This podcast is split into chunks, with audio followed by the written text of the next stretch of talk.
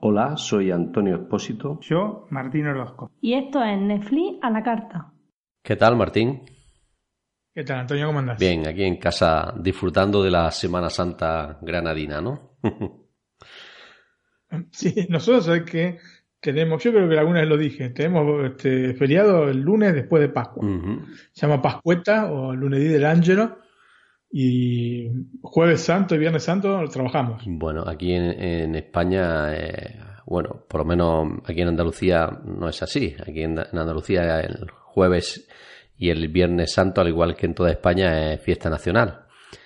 Y luego sí es cierto que el lunes en algunas comunidades también es fiesta. En, Andalucía no, pero en, alguna otra comunidad sí. Como vemos, las, costumbres son diferentes dependiendo de dónde estemos, ¿no? Sí, generalmente cuando digo esto, no todos se sorprenden, porque justamente en Italia cierto que pase esto, pero bueno, bueno, es así. Allí el jueves y el santo no hay procesiones. Mirá, hay. Eh, Dependiendo del lugar. Efectivamente. En Brescia no. Efectivamente. Que yo sepa, no, pero por ahí sí, ¿eh? Yo nunca he visto ninguna. Pongámoslo de esta manera, Antonio. No se para la ciudad por, por una procesión. Habrá, puede ser, también he visto en Argentina, así que no, no me extrañaría que hubiese, pero no es que se para la ciudad. Yo la foto que me enviaste el otro día eh, de la calle cortada, no, Efectivamente, no, no, no. Ah, sí, sí, aquí, sobre todo por el sur, en Sevilla, en Málaga, en Granada, en todos estos sitios, bueno, incluso en mi pueblo también tenemos nuestra propia Semana Santa, ¿no? Mm, en el que todos los días salen procesiones, ¿no? Y luego que la ciudad de grandes, como sobre todo Sevilla, Sevilla es muy muy típica en estas fechas y Málaga también la viven mucho y en mm. Granada también, evidentemente, pero eh, dependiendo del lugar, eh, se ve de una forma o de otra, ¿no? Pero bueno, aquí sí está muy arraigado esto y sobre todo el jueves y el viernes santo, como bien has dicho, es fiesta por aquí y por allí, ¿no? bueno, dejando la Semana Santa a un lado, eh, ¿qué sería elegido tú, Martín? Eh, la serie que elegí yo para esta semana, Antonio, es Seven Seconds, una serie original de Netflix. Bueno, yo traigo los 100 de nuevo, en este caso enfocada a la temporada 4, que hace poco que la he visto en Netflix y que hacía ya tiempo que estaba disponible en otras cadenas. ¿Y la película? La película es Midnight Run o Fuga de la Medianoche, como la conocimos en Argentina, o Huida a la Medianoche, como se conoció acá en Europa, en España específicamente, ¿no? Obviamente. Una película que por el título no recordaba yo, me, me lo comentaste que sí la había visto y después de verla otra vez, pues ya sí. Te vino a la mente. Tengo que decir que sí, que sí que la había visto. No hacía muchos años y no lo recordaba, pero sí la había visto. Muy buena película. Y Antonio, eh, sí, realmente es muy buena película. Un poco fuera de los registros que tenía en ese momento, estamos hablando del año 1988, Robert De Niro, que es su protagonista. Y bueno, eh, después este comentaremos bien. Robert De Niro muy joven, ¿no? Robert De Niro sí, tenía 45 años, parece. Em, te quería decir que, bueno, el, miércoles pasado fui a ver Ready Player One, la última película de Spielberg, una maravilla de película. Sí, ¿no? Realmente, sí, nos gustó acá en casa a todos, nos encantó. Quizás el que haya leído el libro se ha encontrado un poco. Tal vez sea mejor el libro. y, te explico por qué. suele pasar eso también, ¿no? Siempre son los, libros que las películas. Son, son dos medios distintos y el libro tiene muchísimas situaciones, especialmente de la década del 80 y la película tiene un poco menos y anda un poco más también en el contenido de la década del 90. Obviamente hay una cuestión de derechos que evidentemente no pudieron o no quisieron eh, negociar y bueno, este, pero de todas maneras se trata de una película, te digo que es maravillosa, ¿eh?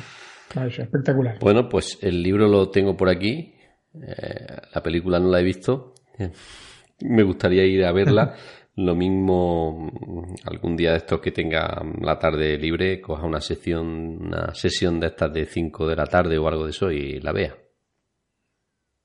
Sí, te, te lo aconsejo. Se lo aconsejo especialmente, leer el libro se lo aconsejo especialmente a todos aquellos em, de nuestra generación, de la generación de la nacidos en la, década del 70. El autor, Ernest Klein, nació justamente en el 72, entonces lo comenté el otro día. Así como yo.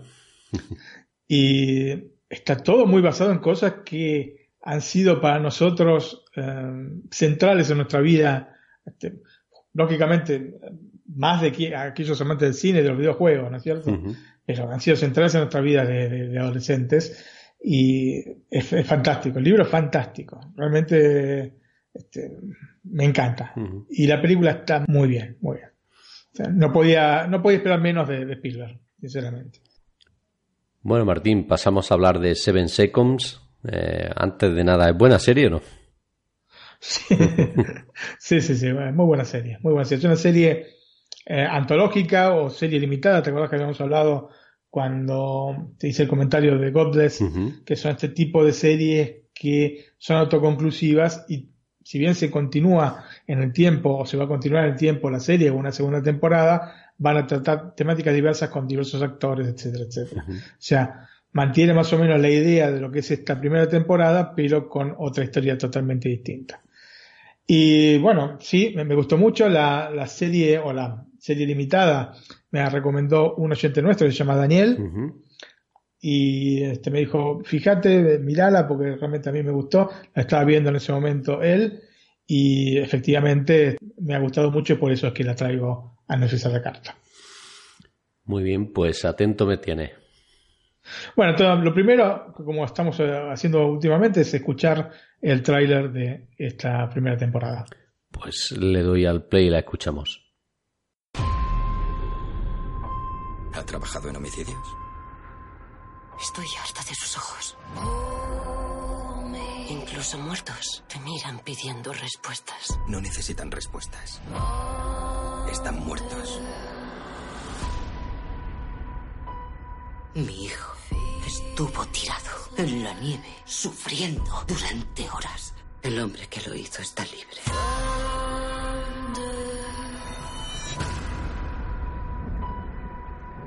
Nadie te ha visto, ¿no? Tú ten la boca cerrada y si te preguntan qué hacías en el parque, dices que tu trabajo. Fue un accidente. ¿Un crío negro y un poli blanco? Lo de que fue un accidente ya no vale. Lo dejó morir en una cuneta como a un animal. A nadie le importa Brenton Butler. Su vida no computa en la ecuación de esta ciudad.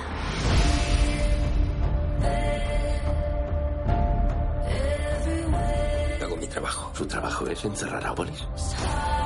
Yo no me hice poli para saltarme las reglas. He decidido entregarme. Eres un buen poli. Tú y yo estamos en extinción y cuidamos de los nuestros. Piensa en qué clase de padre vas a ser entre rejas.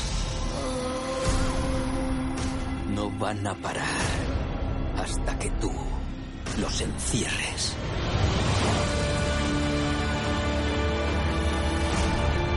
Puede que nunca sepamos qué pasó.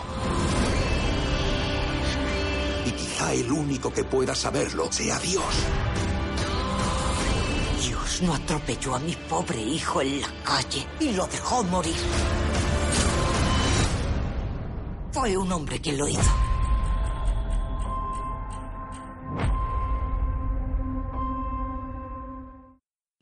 Pinta bien, ¿no, Martín? Absolutamente. Absolutamente. Antonio, eh, voy a empezar con la sinopsis. Vos sabés que no, empiezo generalmente con la sinopsis, en algunos casos sí. Este es, este es uno de ellos. Y voy a empezar con la sinopsis de estas Seven Seconds. Los primeros rayos de sol de una mañana de invierno, un parque en Jersey City, es una ciudad que está retratada en tono de sorna por los neoyorquinos, como tan cerca y tan lejos del centro del mundo, ¿no? Esto lo hemos visto mil veces reflejado en series y películas. Sí. En el horizonte se ve la Estatua de la Libertad de espaldas, de espaldas también a lo que va a suceder. Y este es el entorno con el que comienza esta serie limitada. Vemos entonces a Peter Jabolonsky, que está atravesando un parque con su auto hablando por teléfono sobre el estado de su esposa embarazada que está en el hospital. Sin prestar demasiada atención a lo que ocurre en la ruta, mm, básicamente, bueno, ya sabemos los peligros que tiene ir este, hablando por el celular mientras se maneja, pero aparte un, poco por el hecho de que no había nadie en este, no se ve nadie en la ruta, sinceramente. De pronto un golpe, el auto comienza a girar sin control y termina fuera del camino. Y al bajarse del auto, Peter toma conciencia de que atropelló a una persona porque hay una bicicleta aplastada bajo las ruedas. Desesperado, llama a su superior en el departamento de policía. Él trabaja en un equipo especial que se ocupa de, narcóticos. El jefe es Mike D'Angelo. Y Mike acude inmediatamente y decide hacerse cargo de la situación, ocultando lo que pasó. A pesar de que Peter no quiere, ya quiere entregarse, quiere decir, bueno, tuve este accidente. Pero bueno, Mike D'Angelo le dice, vos estás loco, es este, una persona afroamericana, te van a crucificar eh, por esto, lo dejamos, igualmente está muerto, ¿no es cierto? Y dice, eh, lo ocultamos para que no se sepa. La cuestión es que en realidad hacen abandono de persona porque el joven no estaba muerto, ¿no? Este, y lo dejan horas desangrándose bajo el frío invierno de Nueva Jersey.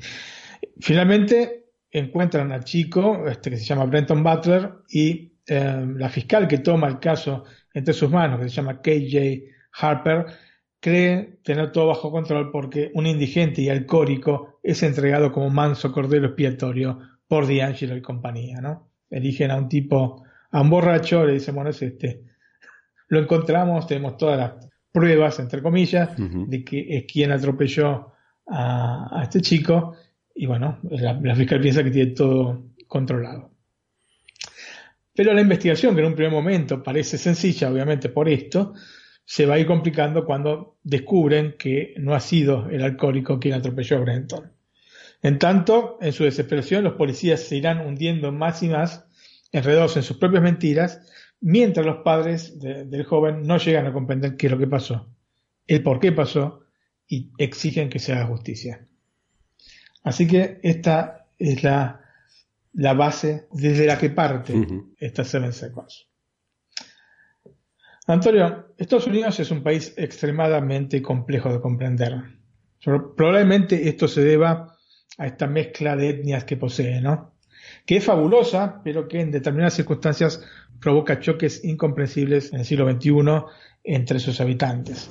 Esto genera un país de avanzada en ciertos aspectos y absolutamente retrógrado en tantísimos otros. a veces pareciera que seguían por dos relojes, ¿no? Dos relojes que giran uno en sentido contrario del otro. ¿no? Uno va para atrás y uno va para adelante. Seven Seconds nos muestra una realidad que, si bien no es solo exclusiva de los norteamericanos, encuentra seguramente en los Estados Unidos un caldo de cultivo que permite un desarrollo más dramático que en otras realidades. Lo cierto es que van pasando los años, van pasando las décadas y a este punto los siglos, pero los conflictos raciales no disminuyen, sino todo lo contrario. Mm, es, un, es, un, país que se fractura en dos cada vez que debe afrontar el tema. ¿No es cierto? Los dos últimos presidentes norteamericanos son un claro ejemplo de una sociedad que no solo no cura sus heridas del pasado, sino que todo lo contrario, se muestra más dividida que nunca. O sea, no es anecdótico que luego de un presidente afroamericano haya llegado eh, uno a todas luces racista y aparte misógino, como Donald Trump. ¿No es cierto? Comprensible. es increíble. Sí, sí, lo que pasa en Estados Unidos es una cosa que realmente es para psicólogos. Sinceramente. Ahora, la premisa de la serie limitada que tiene como centro el racismo ese es el vamos muy interesante, ¿no es cierto? Pero en el contexto actual no podemos decir que sea del todo original, esto desde ya, porque cuántas series de este tipo hemos visto en los últimos tiempos, ¿no? Tantísimas, tantísimas. Entonces, tiene que jugar con otros aspectos como para cautivar a la gente, cosa que decididamente, o al menos en mi caso, lo consigue con creces. El concepto Seven Seconds gira alrededor de una historia que se nos muestra desde un principio. Digamos que todas las cartas están sobre la mesa y uno de los puntos interesantes va a consistir en ver cuándo y cómo van a entrar en contacto las distintas subtramas que conforman la historia. sea, vos ya al inicio sabés, tenés todo, no, no te vas a encontrar con golpes de escena, no te vas a encontrar con una sorpresa que, digamos, te, te, cambie todas las cosas, con vuelta de torca, no, no existe eso en esta serie. Se va a tratar más que nada de eh, una trama en la que el trasfondo emocional y moral de los personajes es el centro, ¿entiendo?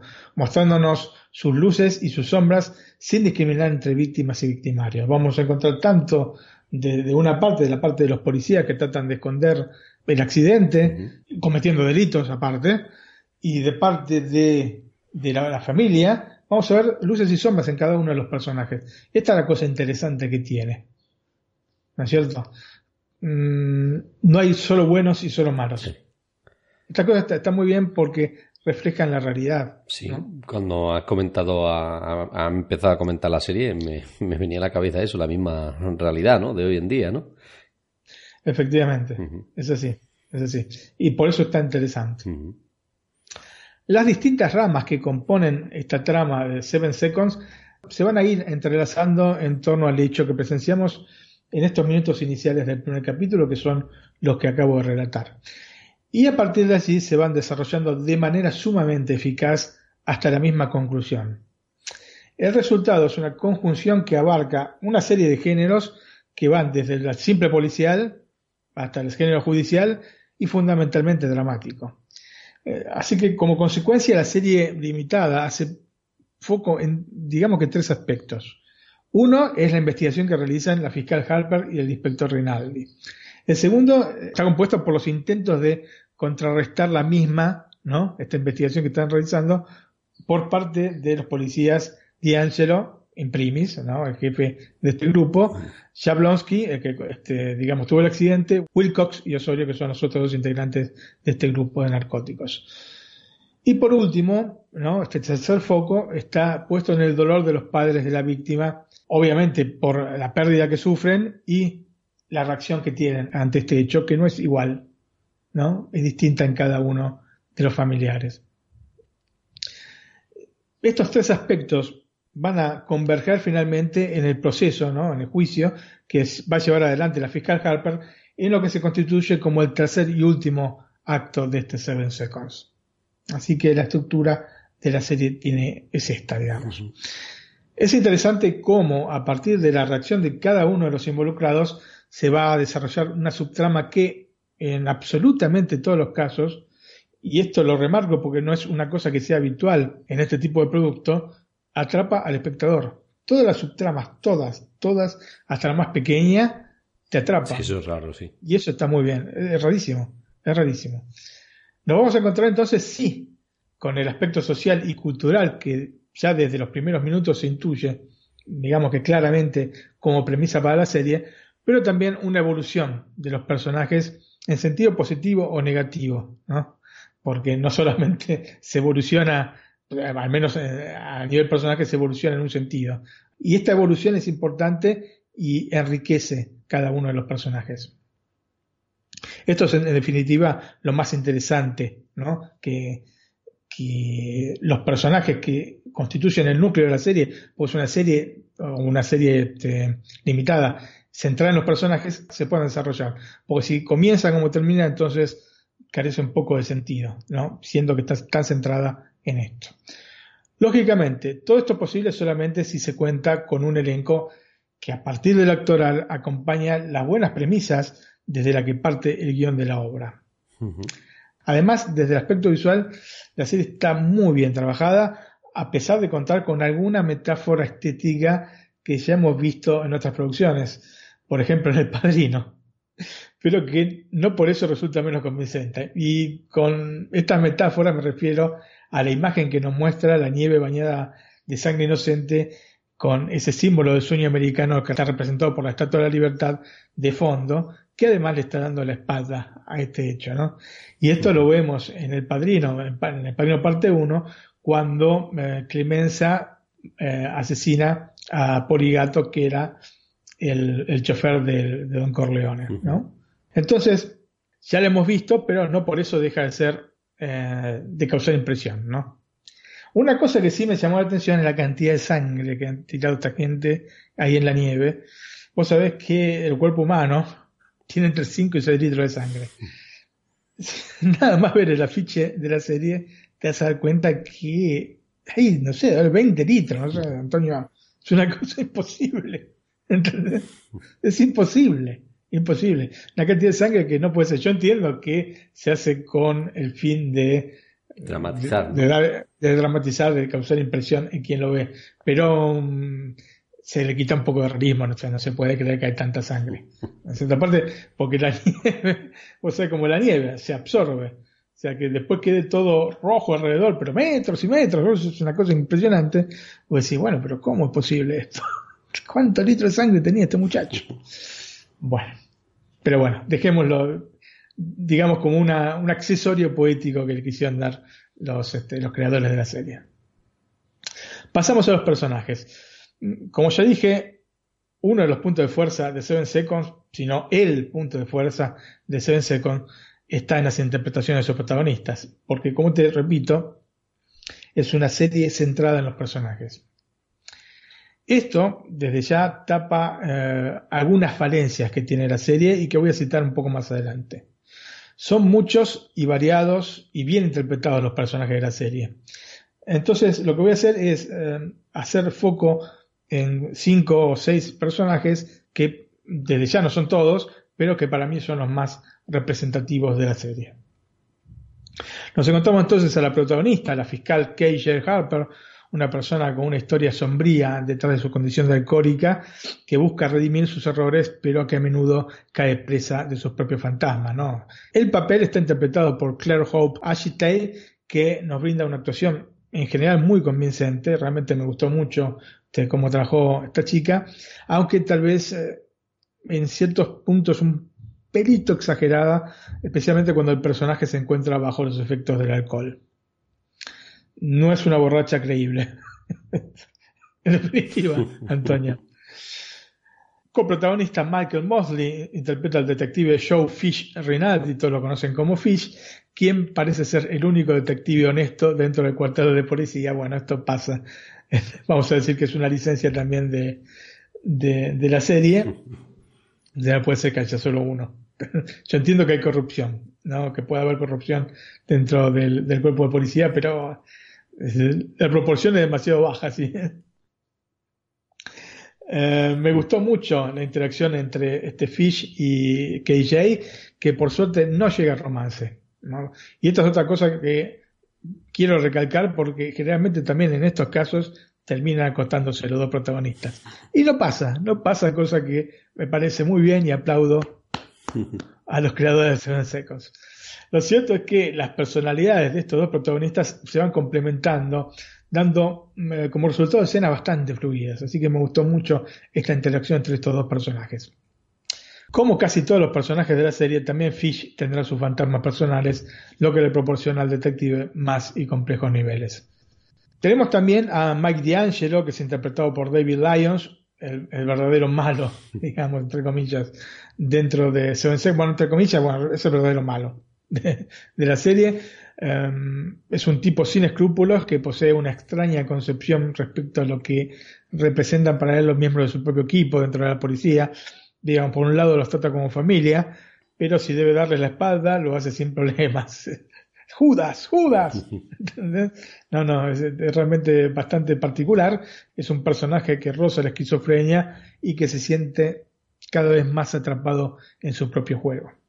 Al fin y al cabo, se meten en grandísimos problemas todos los policías por este tipo, porque el otro se quería entregar. Es una actuación correcta la de Lions, aunque yo creo que por culpa del guion, con pocos matices, muchos clichés tiene el personaje y facetas muy contrastadas. Bob Knapp eh, interpreta a Peter Jablonski, un apático y gris policía que intenta hacer lo correcto, pero que finalmente es doblegado por propios y ajenos, tratándose de deslindar de la responsabilidad de sus actos. Porque al fin y al cabo, después cuando, conforme va avanzando, digamos, toda la trama de la serie, él de alguna manera quiere, quiere poner remedio a esto y quiere entregarse, pero ya sea los mismos compañeros, ya sea la misma familia, no quieren que lo haga. ¿no es cierto? Así que está un poco en esta encrucijada este Peter Jablonski. Es un personaje introvertido, seco, desolado, realmente que provoca poca empatía, del que se intuye que la procesión va por dentro. Está muy bien trabajado este papel por parte de Bob Knapp y mm, yo creo que mm, a pesar de, esta apatía que tiene el personaje, de alguna manera uno llega a entenderlo, en cierta manera, ¿no es cierto? Está un poco, digamos, impulsado por, por otros. ¿no? Parecía que tiene poca personalidad como para poder imponerse y entregarse, que es lo que tendría que haber hecho de un primer momento. Digamos que su interior es bueno, pero no le dejan sacarlo hacia afuera, ¿no? efectivamente, efectivamente, es así, Antonio, es así. Y lo obligan a hacer cosas que... Que no quiere, ¿no? Que no quiere, pero finalmente las hace, porque al fin y al cabo tampoco se puede... Es como la, ley de obediencia de vida que se dio en Argentina, que, digamos, perdonaba a quienes habían obedecido órdenes superiores, ¿no?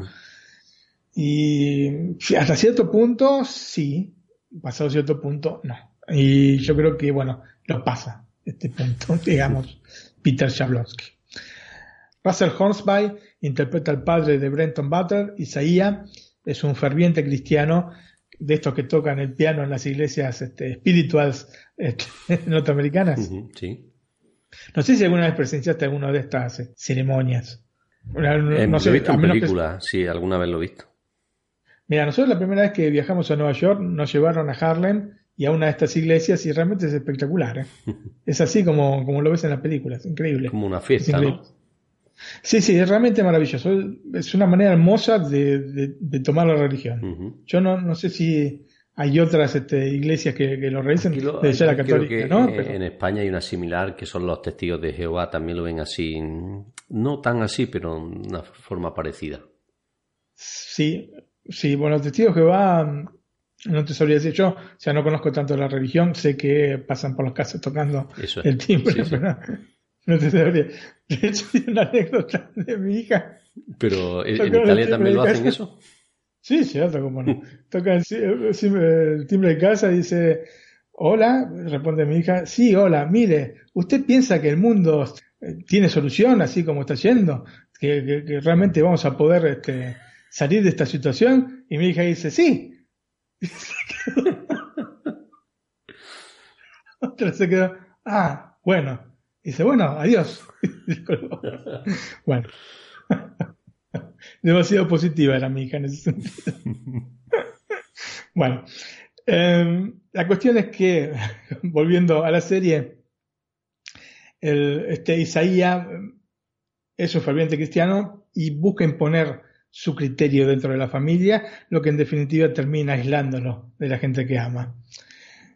Este Antonio es uno de los personajes más interesantes dentro de la trama de Seven Seconds porque su evolución es muy palpable, es muy muy palpable y Hornsby la trabaja de manera extremadamente sensible. Seguramente de lo mejor de la serie es este personaje y quien lo interpreta Russell Hornsby. Eh, la madre de Brenton, la actriz, es interpretada por Regina King, quien transmite también desde el primer momento el corazón destrozado de una madre sin consuelo. El torbellino emocional por el que pasa el personaje es otro de los puntos también fuertísimos de esta serie limitada de Netflix, convirtiéndola en cardinal para la evolución de la misma Seven Seconds. Y Antonio, a pesar de que los dos padres, o sea, nosotros tenemos dos protagonistas centrales que son la fiscal y Fish, ¿no es cierto? Keisha Harper y Fish. De todas formas, em, como, digamos, coprotagonistas, pero no, no principales, eh, los padres de, de, Brenton, yo para mí son centrales en la, historia, de manera tal que casi, casi que yo los, considero los protagonistas, porque las historias más fuertes pasan justamente por ahí. Y están realmente muy bien trabajados los dos personajes, muy bien interpretados, realmente una maravilla como han trabajado estos dos actores. No te digo que he quedado sorprendido, porque yo especialmente a ella ya la conocía, pero sí, sí, sí, maravillado de cómo han afrontado estos dos personajes de la serie. Antonio. Lo anotaré por aquí para cuando la vea. Muy bien, perfecto. Antonio, vamos entonces a la conclusión. El conjunto de las historias que nos presenta Seven Seconds se constituye en un instrumento que debe llevar a la reflexión del espectador. Obviamente, y como dije al inicio, trata de problemas muy enquistados, especialmente en la sociedad estadounidense, pero esto no quita que se proyecte, en definitiva, en un mundo globalizado como el actual. A ver si nos entendemos. No hay solamente racismo en los Estados Unidos. El racismo es un tema cotidiano para todos quienes habitamos este mundo, de una u otra manera. Y entonces em, es algo que es necesario combatir porque, como vemos, cuando no se lucha para erradicarlo, se transforma en un cáncer que va corroyendo la misma sociedad. La serie limitada está basada en una película rusa que se llama The Major, o Mayor, creo que es el título en, en castellano, es una película del año 2013, y fue creada por Binasad, la serie, ¿no? No, no la película.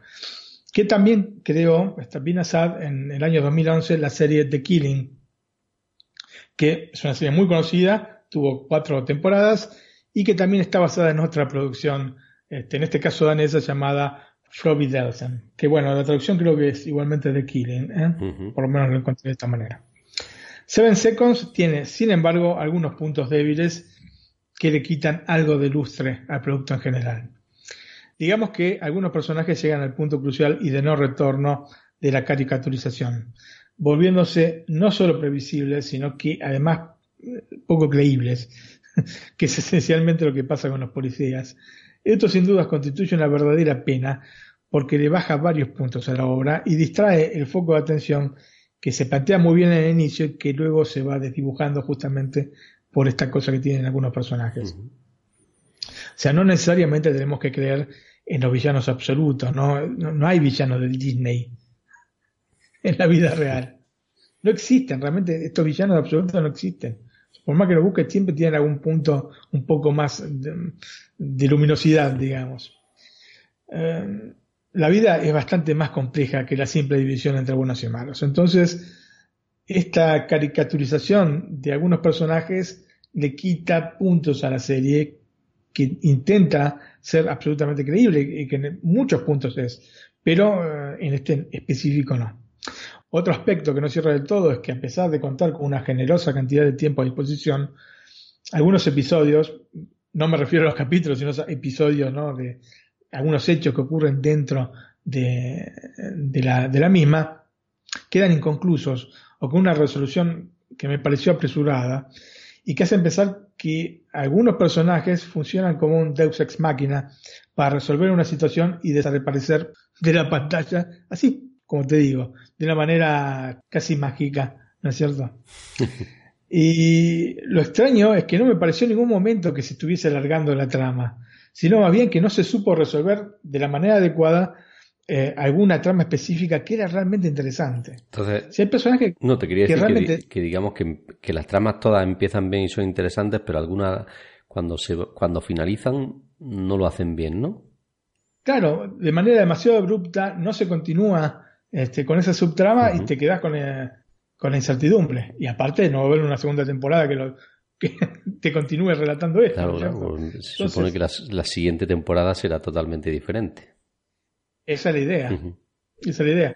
Así que te deja un poco, este, así, como diciendo, pero ¿cómo? ¿Cómo terminé? ¿Por qué termina así? Pero yo quiero saber más de lo que pasa.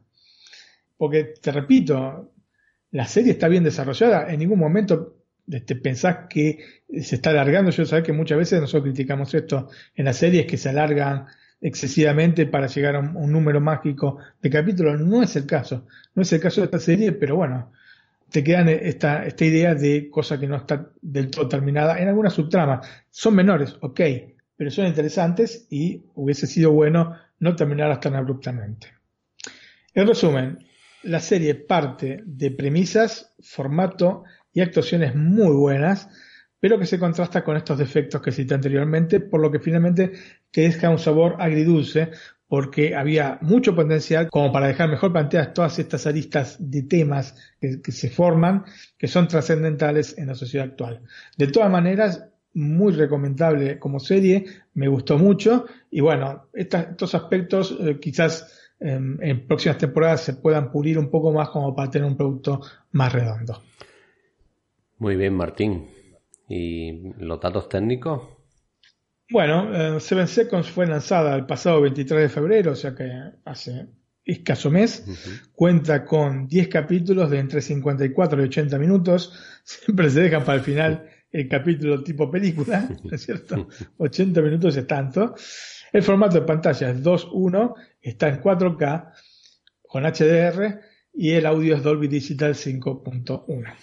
Bueno, como suele hacer Netflix, eh, la imagen muy buena, ¿no?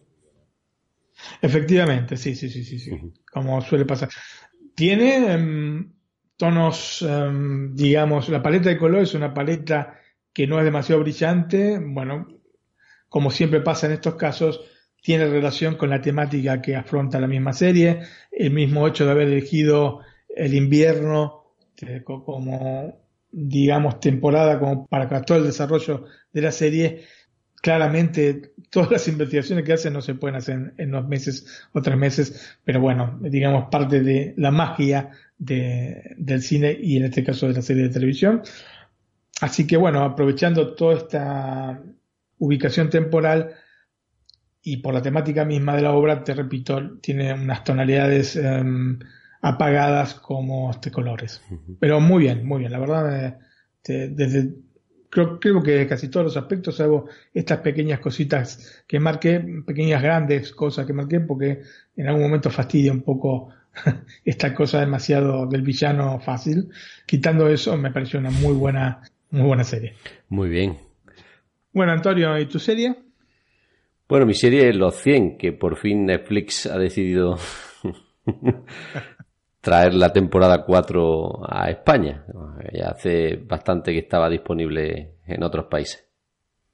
Sí, ¿no es cierto? Hace bastantes meses que había salido en Estados Unidos. Sí, sí. De hecho, la temporada 5 está casi, casi, casi para estrenar la, cadena eh, CW o CW, que es la que produce esta serie.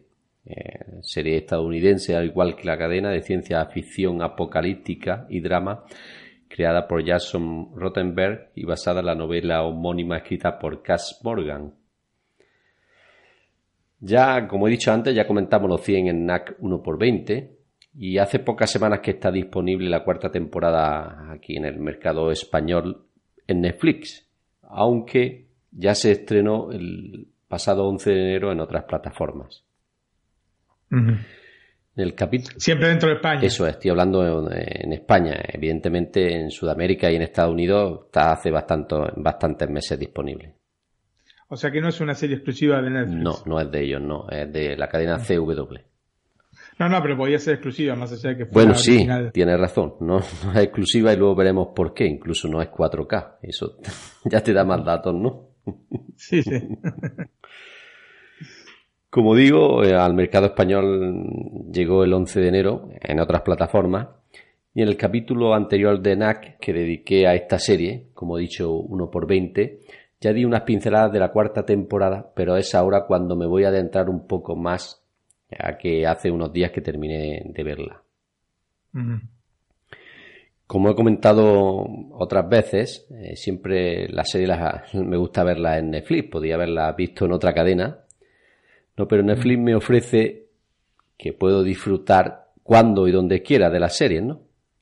Esto me permite no estar pendiente de una cadena de televisión ah, convencional con sus anuncios y sus limitaciones de horario, que evidentemente es un inconveniente, ¿no? Estar pendiente los jueves a las 10 de la noche, cuando Netflix puedes verlo cuando tienes una hora disponible, puedes ver un capítulo, ¿no? Sí, justamente eso es lo más complicado que tiene algunas series de, Netflix, como por ejemplo Sucesor Designado. Se hace complicado, o sea, uno ya está acostumbrado a este tren de ver las series enteras directamente, ¿no es cierto? por lo menos una temporada entera de, la vez. Entonces vos sabés que cuando terminas tu capítulo, tienes otro capítulo para seis si tenés ganas. Cuando estás obligado a esperar una semana, eh, pierde un poco... La gracia. Eh, sí, por lo menos actualmente, ¿no? Antes, lógicamente, era de esta manera. Y ese es el inconveniente que tienen eh, las series de HBO, las originales de HBO tienen este problema, que es que salen una vez por semana, porque tienen esta manera tradicional de, presentarse. Por ejemplo, ahora salió el, lunes pasado, bueno, en realidad el domingo en Estados Unidos, el lunes, salió Silicon Valley, y ya vi el primer capítulo, pero claro, ahora me tengo que esperar toda una semana para ver el siguiente capítulo y en dos meses voy a terminar de ver toda la temporada cuando, en un caso normal, por, por ejemplo con este... A ver, una semana. Eh, Santa Clarita Diet, que también salió hace una temporada, la, puedo ver toda en una semana, claro, en, algunos días, porque son 10 capítulos al fin y al cabo. Entonces es un poco... Eh, cada vez se hace más complicado poder seguir estas series. No por la calidad, desde ya. Esto está absolutamente fuera de discusión. Especialmente las series de HBO que están absolutamente cuidadas en su integridad. Pero sí se hace complicado en el sentido que uno se va acostumbrando a poder hacerse estas maratones de series, ¿no es cierto? Y ver un montón de, capítulos seguidos, cosa que no puedes hacer. O lo puedes hacer si te esperas estos dos meses y después te ves todo junto. Que es lo que suelo hacer yo. yo, Pero yo como soy ansioso no puedo. no puedo esperar. no puedo esperar. Yo, en este caso me esperé porque incluso la cuarta temporada creo que había un canal en España que lo daba en abierto, ¿eh? No estoy seguro, pero creo incluso que había un canal que lo daba en abierto. Y podía haberlo, si no daban abierto, también lo tengo con la opción de Vodafone Televisión, ¿no? Claro. Pero soy, como digo, lo bueno de Netflix es que puedes ver lo que quieras cuando quieras, ¿no? Y donde quieras, ¿no? y claro, y no estar pendiente de que, por ejemplo, la no para no ir muy lejos y a una serie muy conocida de Juego de Tronos, aquí se estrenaba en la última temporada todos los domingos a las 11 de la noche, ¿no? Sí. Claro, yo ya la he visto las siete temporadas, ¿no? Pero la última, por ejemplo, la, vi cuando dieron todos los episodios, pues me puse a verla, ¿no? Que había gente que me hacía un poquito de spoiler en el trabajo y me iba, ¿no? Digo, bueno, no... se ponía, ya he visto el último capítulo, no sé qué, y yo me iba. Y vos te tapabas los oídos con los dedos y empezabas la la la la la. bueno, hablando, hablando de spoiler, eh, voy a hacer un poco de spoiler de esta serie, más que nada porque, como digo, ya hace bastantes meses que está disponible y casi todos la habrán visto, ¿no? O sea que el que no quiere, el que no quiera escuchar más, pues que adelante como cosa de cuatro o cinco minutillos y no se entera o no le hago nada de spoiler. Muy bien. A ti te da igual que te lo haga, ¿no, Martín? O sea, ya me contó. Ese, es uno de los problemas, ¿ves? Que vos me decís, pues mira esta serie, pero ya me la contaste. ya no tiene gracia. Se complica, ¿no? Bueno, volviendo a los 100, eh, la temporada 4 comienza como terminó la tercera, ¿no? Con la de Rota de Alie, esta inteligencia artificial, ¿no? Que, que empezó a, a, adoctrinar a, gente en la tercera temporada y ya vimos cómo acabó, ¿no? Aunque es cierto que las celebraciones duran poco, ¿no? ya que Clark se entera en que tan solo quedan seis meses para que llegue la exterminación de toda la vida del planeta, ¿no? Este evento se le conocerá con el nombre de, de Prime Fire. Mientras tanto, la nación de hielo eh, busca venganza en los habitantes de Arcadia. Los Arcadias son los, que se fueron al espacio. Te lo cuento así para que lo, entiendan un poco, Martín. Y luego volvieron, ¿no? Ya que los culpa de todos los desastres que ocurrieron en la temporada 3, ¿no? Y Clark, pues, intenta evitar esto y que Arcadia sea reconocida como el décimo tercer clan, ¿no? A la vez de esto, pues tratará de evitar que llegue este segundo apocalipsis nuclear, ¿no? Y que destruya toda la humanidad. Aunque para esto tenga, tendrá que luchar contra el tiempo, que solo son seis meses, y los Claren, ¿no? Bueno, en la búsqueda desesperada de, esta, de este, entre comillas, milagro, eh, descubrirán que los llamados sangre negra, ¿no? Que son los, por decirlo así, los puros, ¿no? Que vivían en la Tierra, ¿no? Pues gracias a la sangre, pues pueden metabolizar la radiación con mayor eficacia y Abby pues comienza a crear o a intentar crear un suero para intentar salvarlo a todos, ¿no? Inyectando el suelo este, pues eh, aguantarían mejor la radiación y no morirían, ¿no? Entiendo. Pero bueno, tras la primera muerte, las pruebas, ¿no? Destruyen la cámara eh, en la que simula la radiación. Por lo que, como digo, este milagro ha de ser descartado y buscan otras alternativas para salvar la humanidad. Mientras, Yaja y sus seguidores encuentran el búnker que salvó anteriormente a la, a la humanidad, ¿no? Y de los que surgieron los doce clanes estos, ¿no? El único problema es que tiene una capacidad para 1200 personas, por lo que 364 de Arcadia deben de, de ser sacrificadas para que una parte de cada clan pueda sobrevivir. En fin. Es complicada la es cosa. complicada, sí, sí.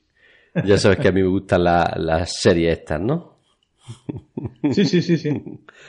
No, pero no decía que la, la trama complicada, sino que era complicada la cosa entre los Eh, sí, clanes. eso sí. Bueno, luego se- se- esto va a, a ratos, ¿no? Mejoran y empeoran, ¿no? Entiendo. Como el agua, se va calentando, luego se enfría, se vuelve a calentar. bueno, a falta de horas pa- para el Prime Fire, ¿no? O la exterminación total por la explosión de las plantas mm, nucleares, ¿no? De producir energía, ¿no? Que quedaba anteriormente en la Tierra. Pues Bellamy. Sí, el Armagedón, digamos. Eso es. Pues Bellamy, Monty, Raven, John, Harper, Emory y Echo terminan el cohete que los llevará de vuelta al espacio, ¿no? a esa nave que dejaron en el espacio antes de volver a la Tierra todos. Pero por problemas con las comunicaciones, Clark tiene que sacrificarse para hacer operar un satélite que ha de abrir las puertas de la nave que quedó en el espacio, ¿no? Para que puedan entrar ellos allí, ¿no? Sí. Bueno, entre, entre esto, eh, cuando este que es parte del último episodio, nos adentramos ya en, en el último minuto, ¿no? Y el final de la cuarta temporada no puede ser más misteriosa, ¿no? Ya que en- sale un cartelito y dice seis años y siete días después del Prime Falla, ¿no? Y vemos cómo se acerca una nave a la Tierra, ¿no? Una nave espacial con el nombre de Corporación Aelius, ¿no? ¿Qué habrá sucedido con Bellamy, Monty, Raven, John y con los que quedaron en el búnker? En fin, con Clark sí lo sabemos el que vea esta cuarta temporada, no le doy más datos, pero sí sabemos lo que pasó con ella. Pues nada, tendremos que esperar a la temporada 5 de los 100, que sin duda voy a ver y comentar en otro capítulo de NAC Próximamente. próximamente. No sé cuántos meses tendré que esperar a Netflix, pero eh, intuyo que para después del verano. Sí. Sí, va como una- con un año de retraso, Casi, evidentemente. casi. Sí. Sí. Bueno, voy a hablar del reparto, Martín, que aunque en, en el anterior NAC ya di algunos, ¿no? Sí. Tenemos a Lisa Taylor, eh, una actriz australiana, más conocida por interpretar a Josie Cartwright en la serie infantil El Club de los Pijamas, a Clark en Los 100 y a Jenny Tamis en la serie Vecinos de 1985, que es una de las series más populares de Australia. Bueno, yo no la conozco, no sé si tú tienes ese gusto, Martín. Eh, no, porque soy argentino, no australiano. No, no, la- sinceramente no la conozco la serie, ¿no? Te lo pregunto a ti porque como has visto muchas muchas más series de Sí, televisión sí, que sí, yo, digo, pero eh, por lo menos con ese título no, eh, no me suena. Es es vecino en inglés. Ok. No. Paige Turco de, de Abby, eh, una actriz estadounidense y más conocida por interpretar a April O'Neil en las Tortugas Ninja 2 y 3. Esta sí la conocen, ¿no? Martín o no. Las Tortugas Ninja no la has visto, no me lo puedo creer. No, la, la- sí, bueno, sí, la, los dibujos animados. La película no. No, no. Pero, ¿Cómo que no puedes creer? pero si tiene un montón de, de Oscars, ¿cómo no va a ver?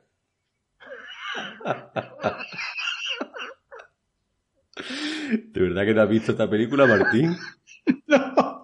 Es que las tortugas niñas no eran muy, allí en Argentina, muy... Sí, pero la, la serie de televisión, la, la de dibujos animados. Pero no, has visto- no has visto la película, la película. No, no, no la, no la vi la película, no, no. Mm, no, pues ya está.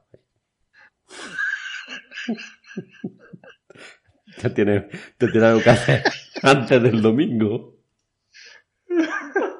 Bueno.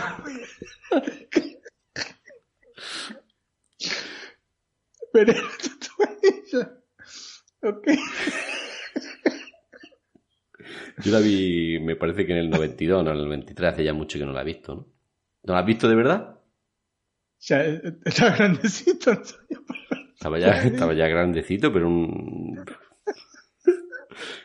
Aquí, pero es una película, no está mal, para verla... No, no, digo está mal, yo no la vi.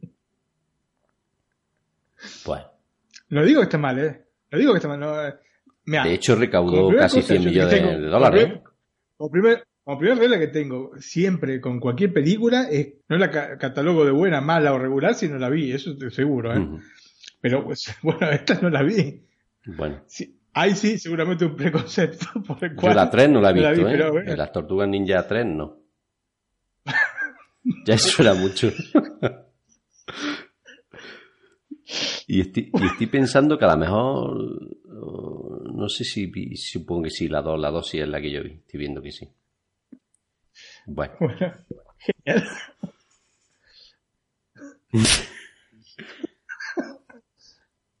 Muy bien. Bueno, sigo. María Geropoulos, actriz canadiense.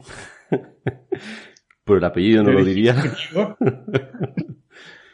conocida por el papel de Octavia en los 100, evidentemente, aunque también ha aparecido en películas como 50-50 de 2011, La noche de su vida de 2009 y Caza a muerte de 2010, entre otras. ¿Alguna de estas te suena, Martín? 50-50 eh, sí, sí, La otra no, película. Las otras, eh, por lo menos con el nombre en castellano, no, no me suena. Bueno, también tenemos en esta cuarta temporada a Bob Morley, eh, actor filipino-australiano, conocido por interpretar a Des Curtis en la serie australiana H&A y a Bellamy en Los 100 y también ha trabajado en The White City de 2014, Roadkill de 2010 y Blinder de 2013. No me suena ninguna. ¿Tú has visto alguna de estas, Martín? No, no, no, no, no, ninguna. Pero disculpame, tenés una que se llama Elisa Taylor, mm. tipo Elizabeth Taylor, y otra que se llama Bob Morley. Bob Marley. Podría ser. ¿Cómo es?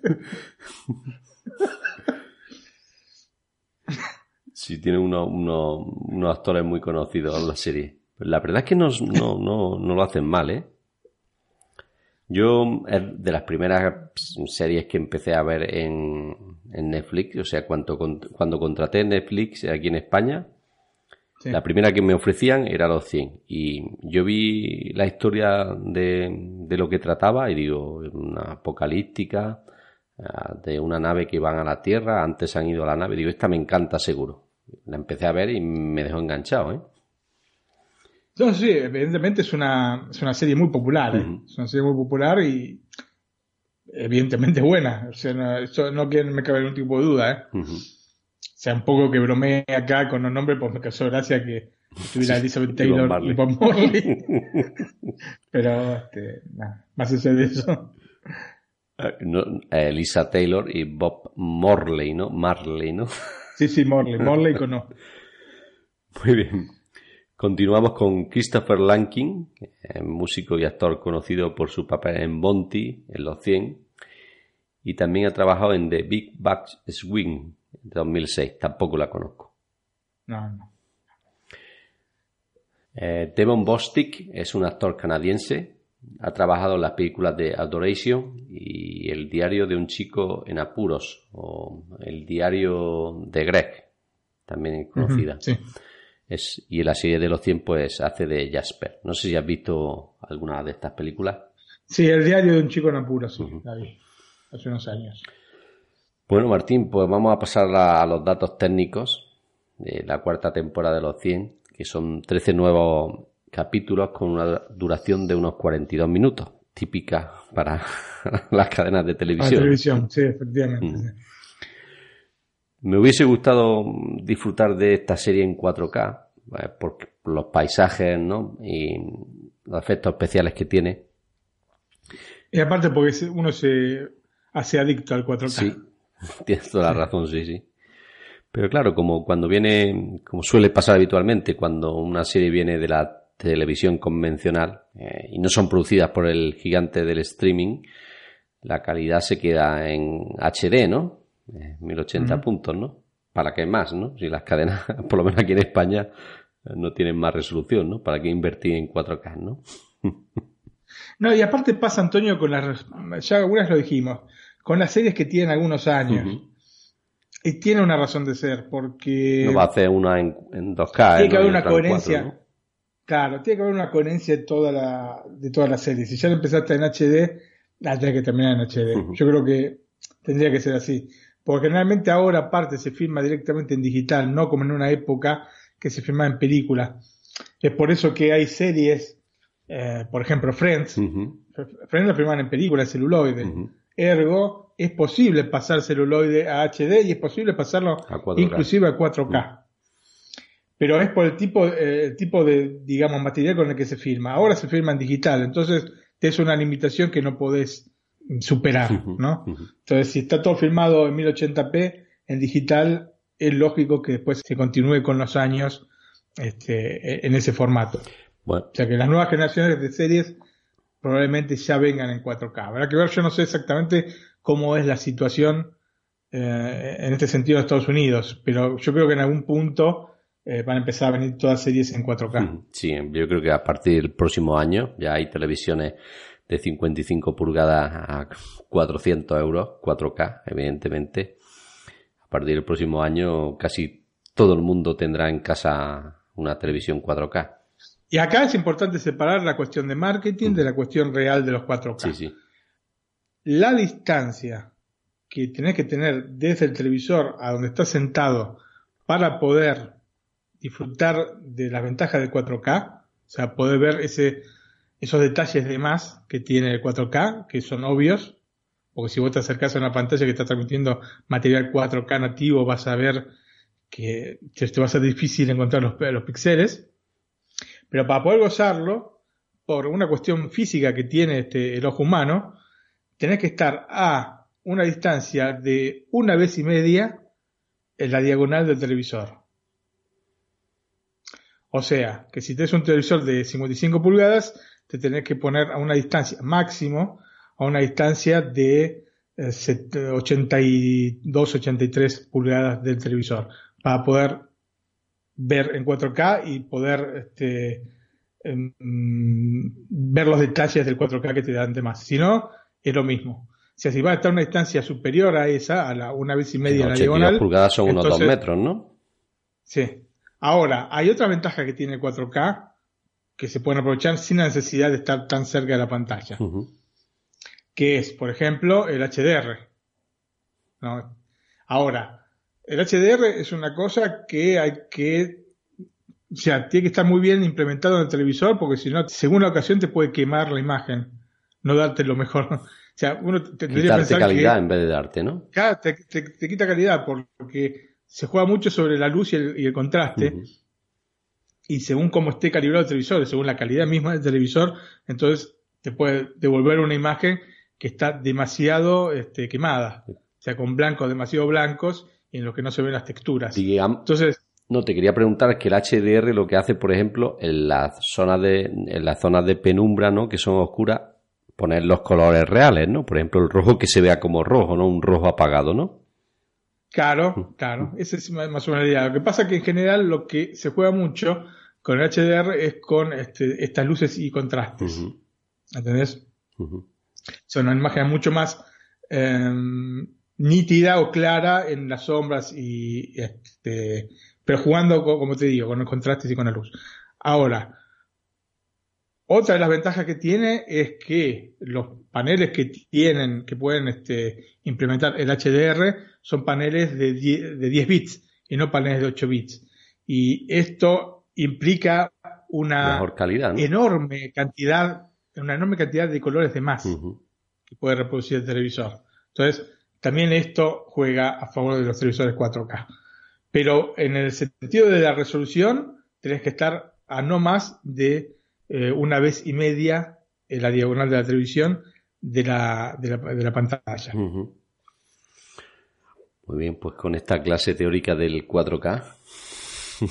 No, porque es bueno porque Sí, sí. claro, se vende mucho. Ah, me voy a ver el mundial en 4K, ok, pero te- ojo, para verlo realmente en 4K tenés que estar cerca del televisor. Eh, esto es una, una, digamos, una condición sine qua non, lo tenés que hacer así, porque si no, eh, es lo mismo que pasa con el 1080p. El 1080p creo que son, si ahora no, no, hace mucho que no, que no veo esto, pero creo que son dos veces y media. Más allá de esa distancia, es lo mismo eh, ver en eh, Full HD que ver en 720p, porque no notas la diferencia en, este, en los detalles. Entonces pa- pasa un poco por ahí. Si en el momento de comprar una televisión, tienen que tener este tipo de cosas en, este, en consideración. ¿eh? Muy bien, Martín. Pues la habíamos dejado. Por eso muchas veces pasa, muchas veces pasa, disculpa, para redondear, muchas veces pasa que vos ves, capaz que estás en, este, en la cama, tenés este, la computadora, ¿no? La, la portátil, si tiene una buena resolución, se ve muchísimo mejor que, que en la tele. ¿Pero por qué? Porque estás más cerca y ves todos los detalles. ¿Entendés? Cuanto más cerca, más detalles vas a ver. Eso es, es claro y, y conciso, ¿no es cierto? Más allá de este, si usas anteojos o no, yo se he puesto en ese momento. Pero es importante todo este tipo de cosas porque hacen a la calidad después final de lo que uno ve. Yo creo que para 4K la mejor manera es eh, verlo proyectado. Lo que pasa es que o en una pantalla con una diagonal mínimo, mínimo, no de 65, sino de 80 pulgadas, para poder estar a una distancia también de la tele, porque si no te abruma, ¿no es cierto? te quemas la cara con, con la luz de la televisión. Eh, la mejor manera es el, este, el proyector. Los proyectores son muy, muy caros, los, los 4K nativos. 4K nativos. A- ojo aparte también tiene que tener una habitación que la pueda oscurecer, ¿no? Ya- tiene una, una televisión que la pueda oscurecer, tiene que tener eh, probablemente un telón, Ujú. ¿no? De- Y una de- distancia suficiente, ¿no? Para el proyector. No, bueno, ahora no hace falta tanta distancia. ¿eh? Antes sí necesitabas tener una distancia mínima, o, o según la distancia que estabas respecto a, a la pared, era la cantidad de pulgadas que podías, este, que podías, repro- y, dependiendo del, del sistema que utilizase también el proyector. Em, porque aparte, bueno, es muy largo esto, ¿no? Porque hay distintos tipos de proyectores, ¿no? Están los DLP, están este, los LCD, este, bueno. Em, pero básicamente ahora sí se puede proyectar desde distancias más o menos cercanas, se puede proyectar una cantidad de pulgadas importante. Decirte, a un metro puedes proyectar 100 pulgadas. Pero bueno, lo que pasa es que estos proyectores son muy, muy caros. Y pasa con los proyectores que no han bajado el precio. El precio que tenían los proyectores, e inclusive los 1080p, hace 4 o 5 años, es más o menos el mismo precio que tienen hoy en día. Entonces, se complica acceder al proyector porque el proyector implica un montón de cosas que son un montón de, de cosas que te rompen un poco la paciencia. Por ejemplo, bueno, vos lo dijiste, el tema de la luz, el tema de que, este, por ejemplo, vos cuando terminás de ver eh, una película, terminás de ver algo, no es que lo pagás y te vas. Tenés que dejar Que se enfríe, este, ¿no? a- que se enfríe. ¿entendés? Después la lámpara tiene una cantidad De horas. eh, de horas este, limitada. Según con la intensidad que uses la lámpara, o la lámpara la puedes utilizar con di- distintas intensidades, es lo que te dura. Y después cambiar la lámpara te sale una fortuna, porque la lámpara no, generalmente no es la lámpara sola, sino es un conjunto de piezas que, que tenés que intercambiar y capaz que te sale 300 euros o 400 euros. Cambiar la lámpara Una televisión nueva. O sea, es un montón de cosas, un montón de cosas. Aparte de que, por ejemplo, si vos no tenés eh, la manera de que, vos por ejemplo tenés, eh, o sea, salís de tu Blu-ray, de tu PlayStation, de tu Xbox, salís al proyector, ¿no es cierto? Los tenés que tener atrás tuyo generalmente. Bueno, ahora sí se pueden porque las puedes poner adelante, pero yo cuando tenía el proyector lo tenía atrás. ¿no es cierto? Porque tenía que tener esta distancia de más o menos este, 3 metros, 4 metros respecto a la pared. Entonces, tenía que pasar los cables. Tienes el living lleno de cables. O, en realidad lo que hacía era conectar los cables nada más en el momento que tenía que ver. Pero claro, después llega un momento Que que te cansa, ¿no? te- te cansas. Y aparte, bueno, la calidad que te puede brindar un proyector, un buen proyector, yo tengo un buen proyector, ¿eh? respecto a la calidad que te da la televisión es distinta, porque eh, esto se nota mucho, es como, mira, eh, cuando vos ves una, una proyección, es como cuando ves una revista. ¿Entendés? Sí, este, tenés los colores, tenés este, la, iluminación, pero siempre es opaco respecto a la televisión que saca luz desde, desde el fondo de la pantalla. Entonces, eh, el impacto visual que te genera la televisión es distinto al del proyector. El proyector tiene la ventaja del tamaño, obviamente. En precios contenidos respecto a la televisión, pero en realidad, yo te digo, un proyector 4K debe estar alrededor de 4.000 euros, ¿eh? son cosas caras, son cosas caras. Y hay que tener en, consideración también cuando se va a comprar un proyector 4K que sea 4K nativo. Porque estas otras cosas, entonces, es una especie de engaño que tienen las casas productoras con respecto a, los este, a los consumidores, que es decirte 4K, vos ves, proyector 4K. Entonces yo digo proyector 4K a 1000 euros, ok, voy y miro las características. Mm. Pero resolución nativa 1920 x 1080. Ah, entonces no es 4K, es 1920 x 1080. ¿Entendés? Lo mismo pasa con los Full HD. Hay proyectores que te dicen Full HD, vas a ver este, resolución nativa 1280 x 720. Entonces, no es lo mismo, ¿entendés? Sí, sí. ahí sí, ahí sí notas mucho la diferencia, porque claro, cuanto más grande la pantalla, más se nota. Entonces hay que tener todo este tipo de consideraciones si es que en algún momento este, quieren comprar un proyector. Después la experiencia es lo mejor que hay para ver cine, en el sentido de que parece un cine, tu casa, convertir tu casa en un cine. Pero bueno, tiene estas cositas, ¿no? Para mí se ve mejor la televisión, por esto que te digo, por la, la luz sale del mismo este aparato y no está proyectada, ¿no es cierto? Y aparte no depende de la luz que, que la televisión, ah. las imágenes se ven con más brillo y en proyectos más apagada, ¿no? Efectivamente. Los negros son obviamente más profundos y bueno, eh, un montón de, características tienen, pero como experiencia a nivel este, cinematográfico, digamos, entre en comillas, casa, eh, es, es, genial tener el proyector. Efectivamente. Muy bien, Martín, pues nos habíamos quedado por el sonido es un pobre estéreo que esto no lo entiendo, ¿no? Para este tipo de producciones. No sé en la época que estamos que solo hagan estéreo, pero bueno, estamos lo mismo que la, que la calidad de la imagen, ¿no? Sí. Como he dicho antes, la quinta temporada ya está confirmada. En pocas semanas será su estreno en la cadena CW y algunos meses después, o muchos meses después, debería llegar a Netflix, aunque esto no está confirmado, ¿no? será en ese momento cuando comente la quinta temporada y puede ser que sea la última de esta serie que tanto he disfrutado. Esperemos que no sea la última, la quinta temporada, y siga y dé para algunas temporadas más. Eh, igualmente, generalmente, digamos que cinco temporadas, seis temporadas es el límite, mm. yo creo que actual de este tipo de series. Sí, sí de las últimas saliéndose de Juego de Tronos que van a hacer ocho, no, no suelen llegar a tantas, ¿no? Bueno, que pasa de Juego de Tronos es un caso aparte. Y, y, de hecho igualmente están haciendo una reducción de capítulos en, los últimos, en las últimas temporadas. Lo que pasa acá, que para mí yo tengo esta idea de que más o menos la cantidad de horas que se necesitan para contar una historia compleja es de más o menos 60, ¿no es cierto? Entonces, cuando se empiezan a exceder de esas 60 horas, empiezan los problemas. Y es por eso que capaz las series eh, de, cadenas que tienen 23 capítulos por, por temporada este, se agotan más rápido. ¿No? De este tipo de temática. ¿eh? No digo la sitcom, que es una cosa aparte de este tipo de temáticas se, tiene que agotar rápido porque después eh, el núcleo de lo que tienen que contar, este, cuando exceda 60 horas se empiezan a, hacer loops y a repetir y a irse por las ramas o se, pierde el encanto. O la trama ya cambia tanto que no te atrae, ¿no? Claro, claro, pierde, pierde un poco el encanto. Así que para mí es eso. Y si se fijan bien, más o menos 5 o 6 temporadas máximo y ya enseguida las cortan. Bueno, salvo que pase como en en House of Cards, que bueno, por otro motivo, ¿no? Pero igualmente la, serie ya estaba para eso, ¿no? Eh, deteriorándose, deteriorándose. Y ya era el momento igualmente de cortarlo. O sea, más allá de Kevin Spacey o no, esta temporada tenía que ser por fuerza para mí la última.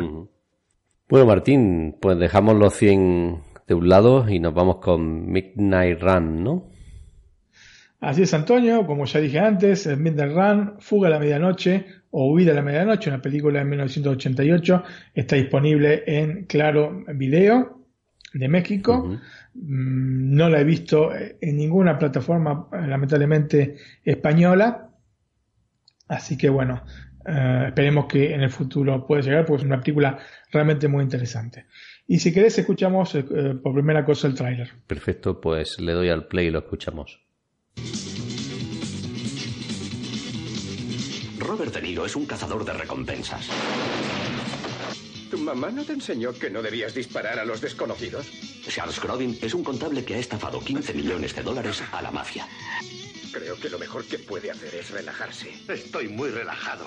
Quiero a ese tipo muerto y lo quiero ahora mismo. La mafia lo quiere muerto. El FBI lo quiere vivo. Voy a llevarle ante un tribunal federal. Me he explicado con claridad. Esas gafas de sol son una monada. ¿Se las proporciona el gobierno o van todos a la misma tienda a comprarlas? Su fiador quiere verlo en Los Ángeles antes de 72 horas. No puedo volar. También tengo aerofobia y claustrofobia. Le diré una cosa, si no coopera, también tendrá puñofobia. Viajar proporciona la oportunidad de reunir a la gente. Ese coche de la policía quiere hacer una carrera. ¿Se atreve usted? Jack, ¿dónde estás? Estoy en Boise, Idaho. Un momento, estoy en Anchorage, Alaska. ¿Por qué hace esto? Que lo pase bien. Esta es mi habitación y esa es la suya. Buenas noches. En algún lugar entre Toledo y Cleveland. Ah, no, vamos, vamos. Los cigarrillos son mortales. ¡Oh! ¿Quiénes son esos capullos? Son asesinos a sueldo. Ya no aguanto más. ¿A quién van a matar? Van a matar a este tipo. Lo tuviste durante cuatro días. Te quedan cinco horas, Jack. ¿Qué haces? Prométeme que me dejarás en libertad. ¡Abre la maldita Nos puerta! en la otra vida. ¿Me recuerda? Dios mío. El agente tío Tom. Eres un gran tipo, Jack. Sí, y tú también. Dame un beso.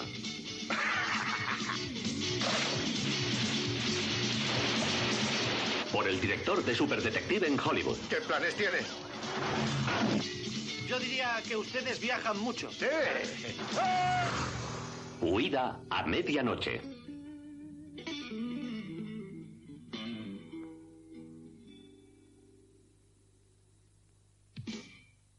Bueno, Martín, ¿qué me dices de Midnight Run? O Huida a la medianoche. Fuga a la medianoche para en Argentina. Calculo que en el resto de Latinoamérica también. Ujú. Yo la conocí con ese nombre. Antonio, me encantan las road movies. Me encantan.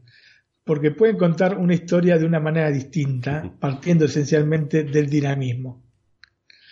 La columna vertebral de este tipo de producciones que se impuso en los Estados Unidos a fines de la década del 60 está relacionada con los viajes, obviamente. Fundamentalmente con aquellos accidentados y en el que muchas veces el factor fuga ¿no es cierto? es un elemento trascendental. Lógicamente, uno de los elementos que forman la base de este tipo de películas es que se realizan casi exclusivamente en exteriores, convirtiendo el paisaje en un personaje más dentro de la trama. Trenes, aviones, autos, camiones, estaciones de servicio, hoteles de mala muerte, ¿no? moteles, ¿no? son muchas veces los elementos esenciales que nos describen lugares y momentos, permitiendo introducirnos como testigos de estos viajes muy, muy movidos. Quizás de las últimas más conocidas sea Telma y Luis, ¿no? Bueno, no, no sé si catalogarlo como de las últimas. Bueno, de la última 20 años, ¿no? bueno, que quizás sea de las últimas más conocidas para mí, ¿no? Es del 91, ¿no? Ah, bueno, mira. Nosotros ya, eh, nosotros comentamos dos películas de este, de este género. Ujú. Bueno, sí, de Thelma Louise es del año 91. Nos- eh, comentamos eh, el Little Miss Sunshine. ¿no? Pequeña Miss Sunshine, y comentamos también eh, trenes, eh, aviones y autos. Eh, bueno, ese es el título traducido original, mejor solo que mal acompañado, Ujú. es el título en castellano. Así que son dos películas que... No, bueno, eh, mejor solo que, que- que mal acompañado no, porque es del año 87, pero eh, Little Miss Sunshine sí es del año 2006, así que es más nueva. Sí, sí, es así. bueno, pero hay muchísimas. Siempre ves alguna, ¿eh? Quieras o no, quizás no, no, te no tengas en memoria, porque son esas películas trascendentales en la vida de, cada uno de nosotros, ¿no es cierto? Pero son películas que la están dando en, la tele, ahora termino de ver. ¿Cuántas veces nos ha pasado terminar de ver alguna película mil millones de veces? Y de pronto decir, uy, voy a ver esta película desde el inicio, y esta no me la acuerdo. Y claro, pues siempre la agarra a la mitad. y volviendo a las road movies, Antonio, si bien no hay un género específico que se le pueda atribuir, a menos que la consideremos un género per se, ¿no es cierto? Pero no existe en realidad el género road movies. Digamos que eh, el de la comedia, cómplice ritmo alocado, es el que más hemos visto en pantalla asociado con este tipo de producciones. Fuga a la medianoche va en línea con esta tendencia general, conjugando acción y comedia a partir fundamentalmente de los amplios registros actorales de sus dos protagonistas, Robert De Niro y Charles Grodin. Nos encontramos entonces con una road movie que también es una buddy movie, ¿no? como se le llama las películas de amigos eh, en Estados Unidos obviamente, que además en ese periodo estaban teniendo bastante éxito. Recordemos que de esa época son 48 horas del año 82 o Arma Mortal, ¿no? Arma, Letal, del, sí, sí, del, año 1987, como Lethal Weapon, este es el nombre original, como para ubicarnos en un periodo en el que se privilegiaban este tipo de dúos de acción con toque de comedia, con un, uno de los dos personajes eh, más alocado y el otro más serio, ¿no es cierto? Más o menos es, es este el, concepto de las buddy movies. Obviamente era necesaria la química que finalmente se dio en pantalla entre los dos protagonistas. Claramente, sin este elemento es imposible concebir un film de este tipo, ¿no? una buddy movie. Detrás tenemos un director, Martin Brest, que probablemente todos conozcan por haber dirigido, sí, Super Detective en Hollywood otra vez. un detective suelto en Hollywood. En Argentina o Beverly Hills Cop el título original es la película de 1984, y que luego de Fuga de la Medianoche dirigiría también este Martin Brest la remake de Profumo di Donna, ¿no? La Profumo di Donna era un film de 1934 protagonizado por Vittorio Gassman que se transformó en el año 92 bajo las manos de Martin Brest y este protagonismo de Al Pacino en Perfume de Mujer o Esencia de Mujer. Sí, Esencia de Mujer, la conozco ya, sí. bueno, este, es una película que le iba a permitir eh, a Al Pacino ganarse su primer y único Oscar, por lo menos hasta el momento. Yo tengo poco recuerdo de la película, pero uno sí tengo que es que duraba mucho, ¿no? Sí, cerca de las tres horas, ¿no? ¿Perfume de Mujer?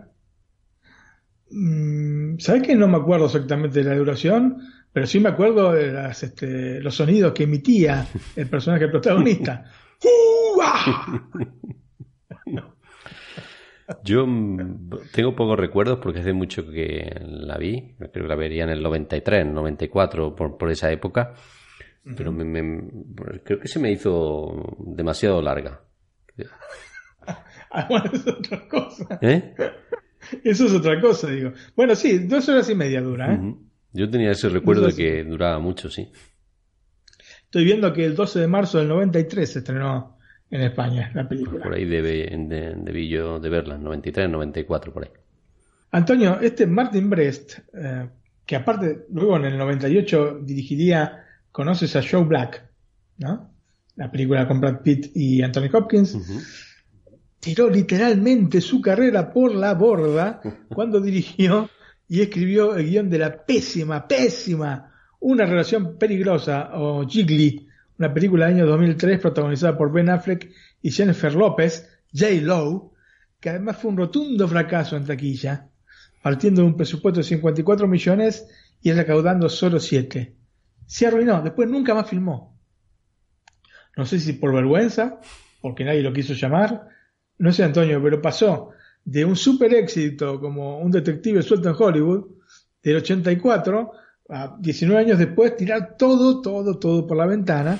Aparte es un tipo que no, no dirigió ni siquiera demasiadas películas, con esta pésima, una relación peligrosa, y les aconsejo no verla. Pero si tiene tres nominaciones la película, tan mala no será, no tiene tres nominaciones de premio Richie, peor película, actor y actriz de la década. Ahí está, de la década. Con eso tenemos todo. Con eso está todo clarísimo. Aparte que no solo la dirigió, sino que también escribió guion. no, tiene, no tiene salvación este hombre.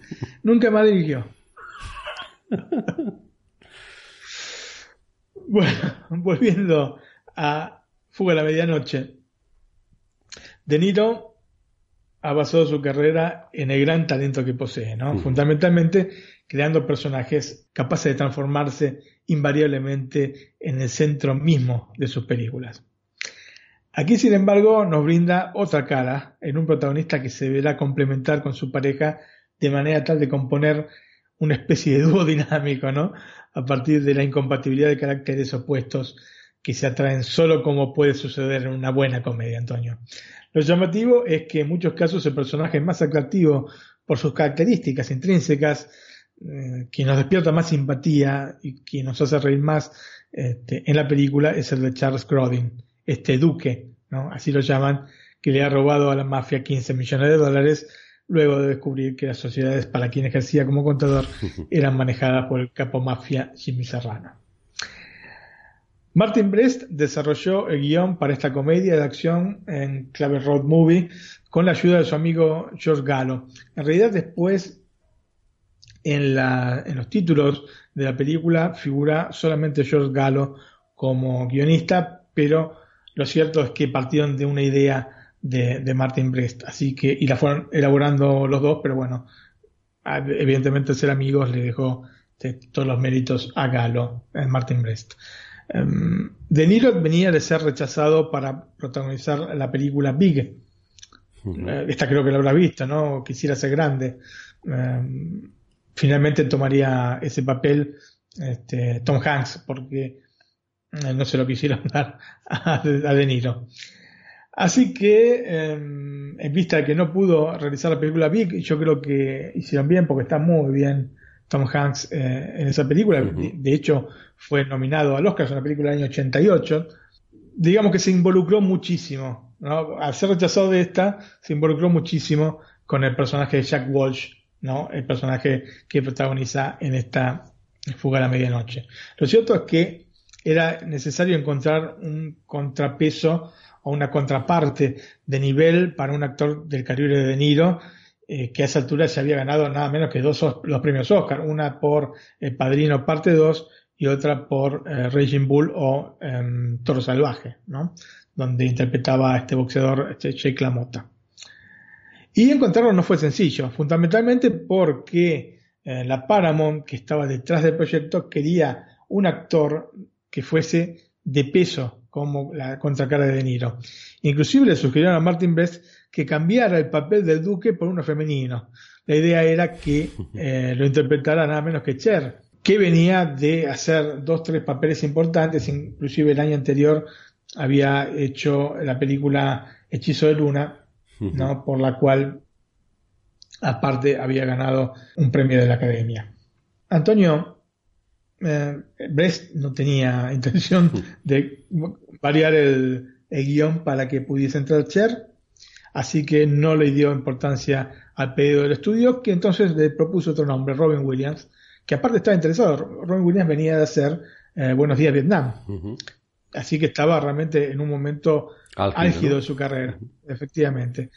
Y estaba interesado, como te digo, Robin Williams. Sin embargo, el director quería a Glovin un actor que decididamente no era una estrella fulgurante en el panorama cinematográfico de Hollywood, desde ya, fuera de la lista de candidatos papables, digamos, de la Paramount, pero cuya audición y la chispa que se había generado con Robert De Niro en el momento de hacerla convenció al director de que se trataba de el actor perfecto para este personaje del Duque.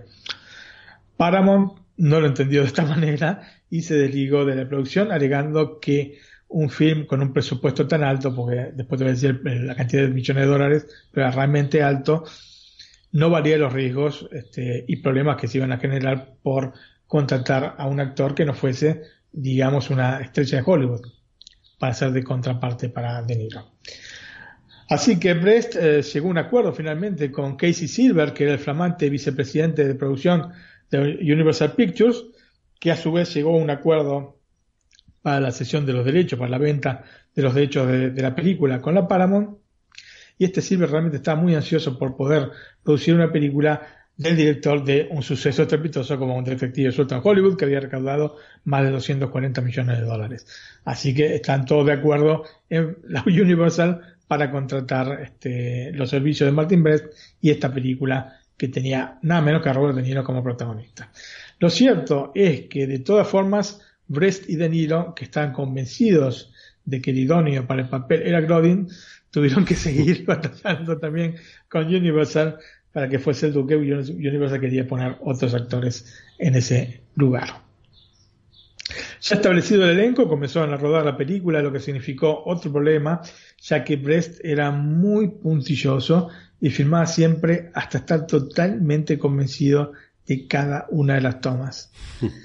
La cuestión, Antonio, es que a diferencia de hoy, en, el cual se puede grabar en digital y te cuesta cero grabar, ¿entendés? En esa época todo era celuloide. Ergo, la repetición de tomas y consiguiente utilización de película y película y película hacía elevar el presupuesto y no de poco. Es decir, algo que hoy puede ser objeto de apreciación, que es que un director esté muy sobre, sea muy puntilloso en cada una de, sus tomas, estar ahí solamente utilizando aquellas que sean perfectas, porque lógicamente no tiene un, un costo esto, en ese entonces era algo que iba en desmedro del director. Así que es curioso cómo el tiempo y la tecnología cambian radicalmente algunas cosas. La forma de trabajar, sobre todo, ¿no? especialmente, ¿no? Y el concepto que uno tiene de determinadas personas. Primero es un rompe, este, ya sabemos, y después es un genio que es, un, gran meticuloso, un gran meticuloso. Algunos actores, como Jafet Cotto, quien interpretó a la gente del FBI, Alonso Mosley, que es realmente hilarante ese personaje, aunque no, no ríe jamás en toda la, película, eh, no apreciaban esta característica de Brest, de hecho lo llamaba Hell Director, por su rigidez, alegando que había perdido toda la alegría en un rodaje que se convirtió en duro y tedioso. Y mm, Antonio Cotto, ¿no? Jafet Cotto no era el único hastiado de Martin Brest. Esto se reflejó, por ejemplo, en que todo el equipo, todo, repito, el equipo de cámaras, ¿no? El asistente de dirección y varios miembros del equipo de producción terminaron también renunciando a la película en la del rodaje. Se fueron todos. Así que se ve que era muy, muy rompe, como decimos acá en Italia, rompe. Brest eh, luego reconocería que tal vez en ocasión de la filmación de Fuga a la Medianoche había estado quizás excesivamente pesado, generando un clima no del todo cómodo en el set, sea con el equipo técnico como con determinados actores.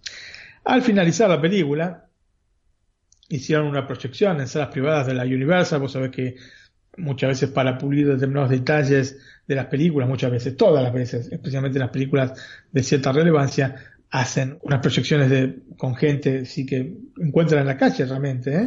y los hacen para la película o directamente en algún cine proyectan eh, otra película que no sea la que fuiste a ver y después eh, completas un formulario con qué es lo que te pareció, si te gustó o no. Eh, la película gustó mucho, ¿no? Pero se dieron cuenta que tal vez era demasiado larga. Es así que Brest y su equipo de edición pasaron varias semanas previas al lanzamiento de la película reeditando el film para que durase menos de dos horas. ¿Y sabes qué pasó? Que no dura menos de dos horas. dura más. Era un poquitito más de dos horas. Igualmente se ve que habían cortado generosamente parte de la película. Una de las cosas interesantes que tiene la película es que vemos por primera vez a Robert De Niro tomando en modo divertido este aspecto de su carrera en el que han prevalecido roles de duros sin remedio, especialmente en esa época, ¿no? Em, ahora, posteriormente hizo muchas comedias de Niro, pero en esa época sí había hecho menos, había hecho una que trajimos acá, El Rey de la Comedia, una película de Scorsese, y poco más. Esta es casi casi que era la segunda, el segundo papel así eh, relacionado con la comedia. La cuestión es que para este papel, a pesar de que se trataba de una comedia, acompañó por un tiempo a un recompensas. El personaje es un recompensas que interpreta De Niro, este Jack Walsh. Eh, así que como vemos, aún para una comedia, un actor metódico como De Niro, un actor de método, prepara siempre bien su personaje. De, el tipo estuvo una semana. ¿no? Acompaña un cazarrecompensas, ¿no? Bueno, no sé, si es como Jack Walsh. Bueno, no, si es como, como el de la película, no estaba mal, ¿no? No, no, efectivamente. Lo que es bastante peligroso, ¿eh? Porque la cuestión que en la película no la pasa tan bien teniendo que hacer la búsqueda de estos criminales. Aunque no, se le, ve, que son, no se le ve en ningún momento la cara de que va a perder la vida, ¿eh?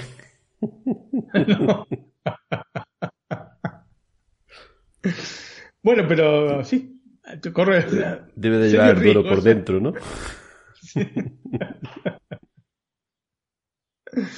Bueno, Antonio, justamente Charles Grodin va a ayudar a desacartonar el personaje latente dentro del actor de origen italiano y para eso se valió mucho de la improvisación. Al respecto, hay una escena en la que vemos a un De Niro que finalmente se sale de esta estructura que tiene, porque es una estructura que ya llevaba el mismo De Niro por sí, ¿no? Cuando huyendo se suben a un tren en movimiento y el duque deja a Walsh corriendo, nos dice chau, nos vemos después. Y el tema es que este, el personaje de De Niro se trepa al tren, entra por el, otro lado del vagón, ¿no es cierto? Lo zarandea así al personaje de Charles Grodin, este duque, ¿no? Y lo, esposa a, una de las manijas del tren, a un tren de carga, ¿no? Que de hecho, eh, el tener que haber utilizado tanto tiempo las, este, las esposas le provocó heridas eh, que no se le cicatrizaron más a, a Grodin. Todavía tiene marcas desde la película en sus muñecas, el pobre Charles Grodin. La cuestión es que en, el guion, en ese momento, Walsh debía explicar por qué lleva un reloj que no funciona bien. Siempre está así tocándolo y dándole cuerda, ¿no? La escena, sin embargo, no procedía y se lo debía demasiado tenso a De Niro. De hecho, Martin Brest fue a hablar con Grodin y le dijo, mira, trata de, de alguna manera sacar una sonrisa a este buen hombre porque este, no, no queda muy fluida la escena así como está, está demasiado tenso. Grodin, digamos que ya lo conocía de Niro porque se habían filmado un poco y eh, sabía de antemano que esto podía ocurrir, así que se había pensado un par de alternativas como para hacerlo aflojar. Finalmente optó por decirle a, Robert si se había interesado sexualmente por la gallina del corral que habían apenas dejado atrás. Y esto provocó la instantánea reacción del actor que podemos ver en la pantalla porque finalmente es la toma que quedó.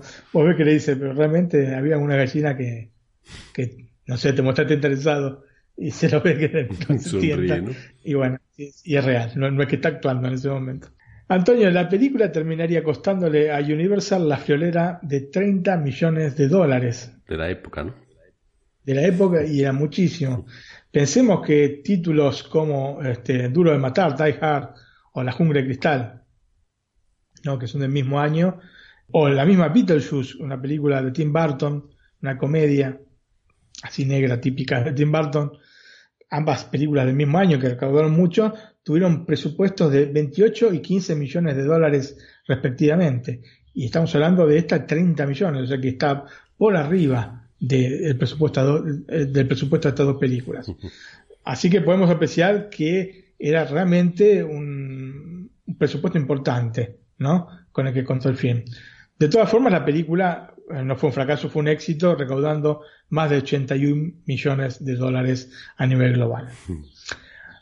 La música estuvo a cargo de Danny Elfman en su primera etapa como compositor de bandas sonoras y se nota porque creo que le falta ese toque distintivo de las melodías que posteriormente compondría el bueno de Danny Elfman, ¿no?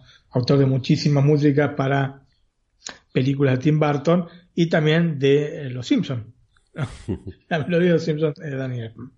De todas formas, considero que eh, la música que compuso es perfecta para esta película. De hecho, cuando la escuchás por primera vez, eh, velozmente vas a entender cuál es el espíritu de Fuego de la Medianoche a partir de este sonido, yo creo que es casi agreste, mezclado con música country y una pizca de rock. Así que es muy interesante esta banda sonora y si querés escuchamos el título de inicio de la película. Perfecto, pues le damos al play y la escuchamos.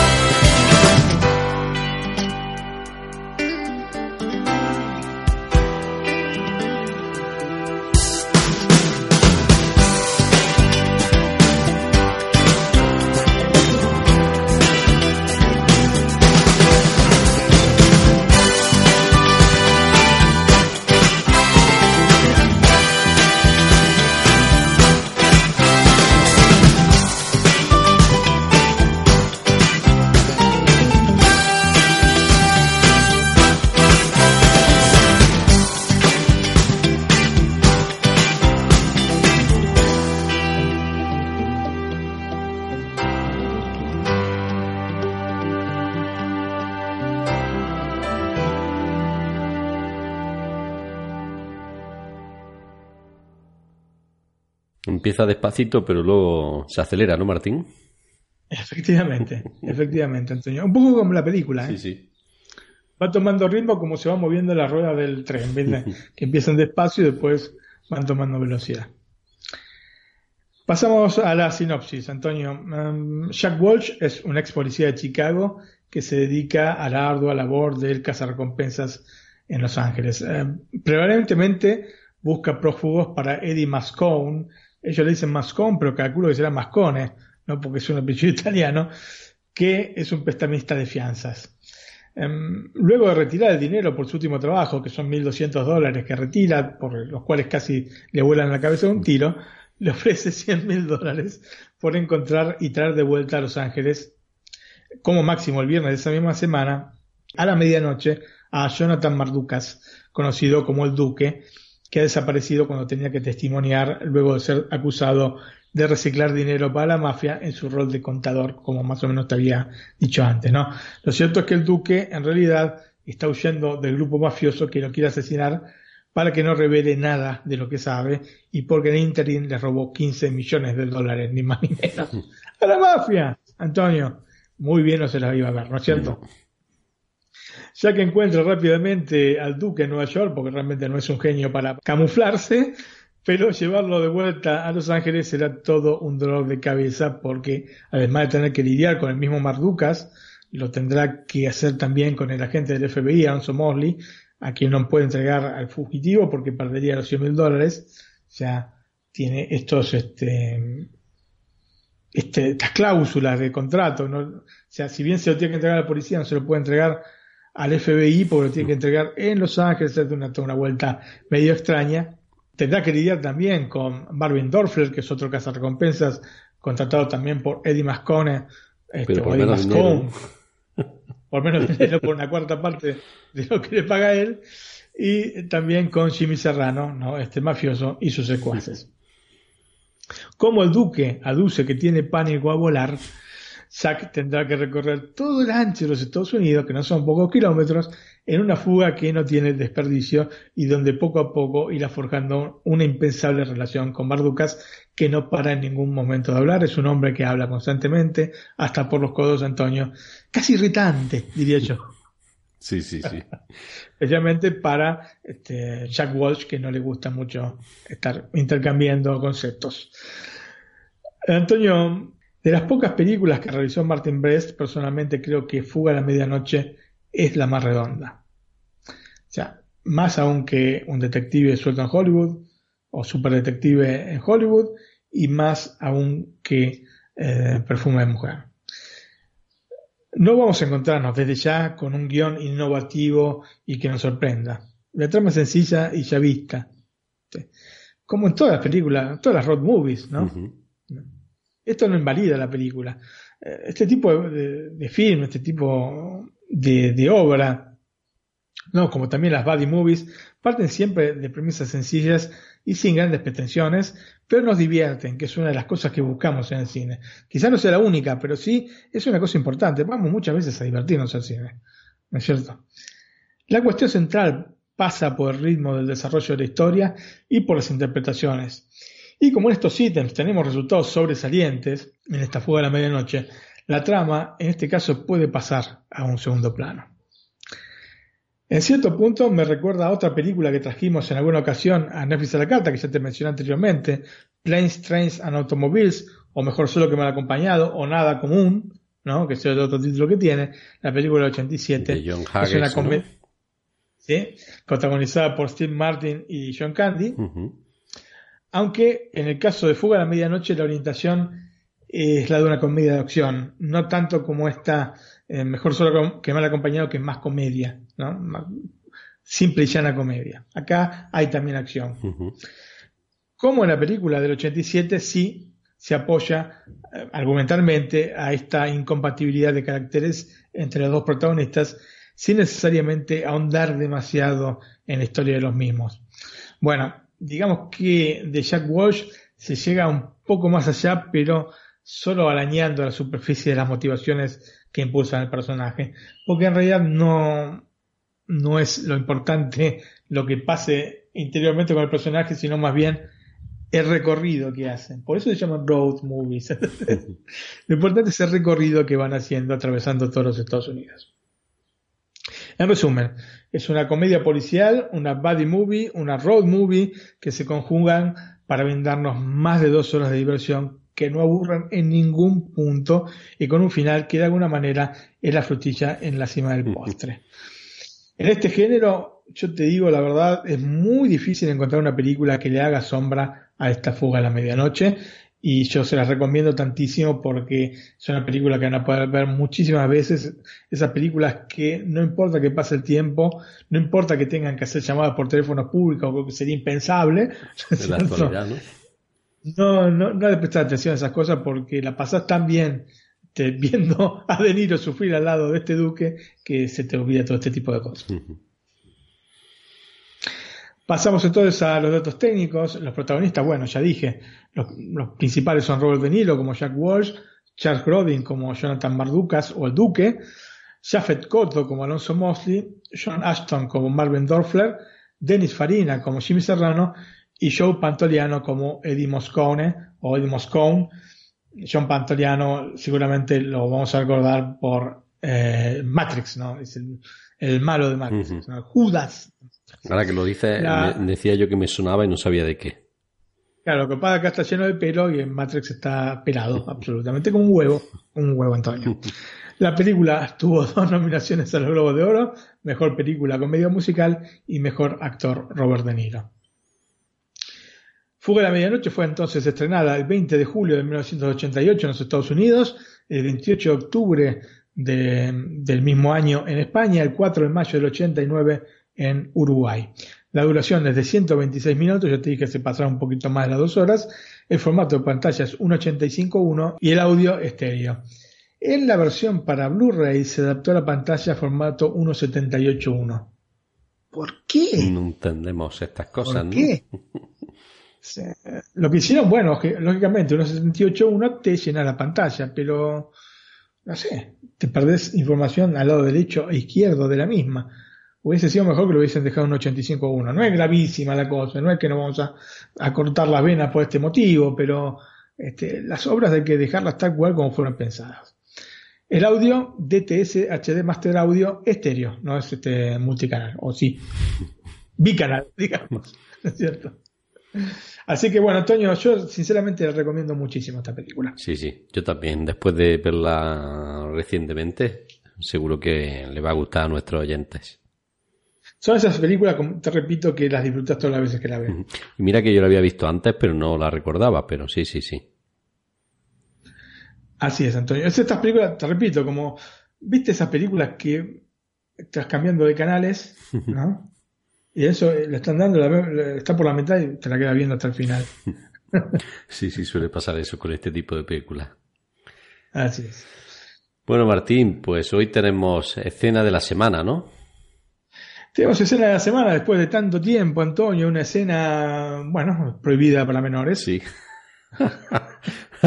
Así que, por favor, les pido, los menores de edad no pueden escuchar esto. No por, no por las imágenes, sino por las palabras, ¿no?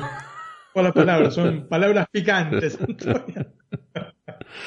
Pero muy divertidas. Yo te digo que es, esta escena para mí es la mejor escena de toda la serie todas las temporadas, incluyendo esta quinta que, recién acaba de empezar, que se va a salir un solo capítulo, de Silicon Valley. Puede ser, es una escena que está en el último capítulo de la primera temporada. Muy divertida, muy divertida. Muy bien, pues le doy al play y la vemos. Sí, por favor, por favor. Los menores que no la escuchan. ¿Qué vamos a presentar mañana? En serio, alguien... ¿Por qué tenemos que presentar nada? ¿Qué estáis insinuando? Si vamos directos al fracaso, ¿por qué vivirlo delante de mil personas y con esa audiencia en la red? ¿Opináis que no deberíamos ni aparecer? No te ofendas, pero sería como una ejecución pública. Sí, y esas ejecuciones son muy populares. Esto es espectáculo y no abandonaremos. Mira, Erlich, eh, quiero presentarlo de verdad, pero es que... No sé.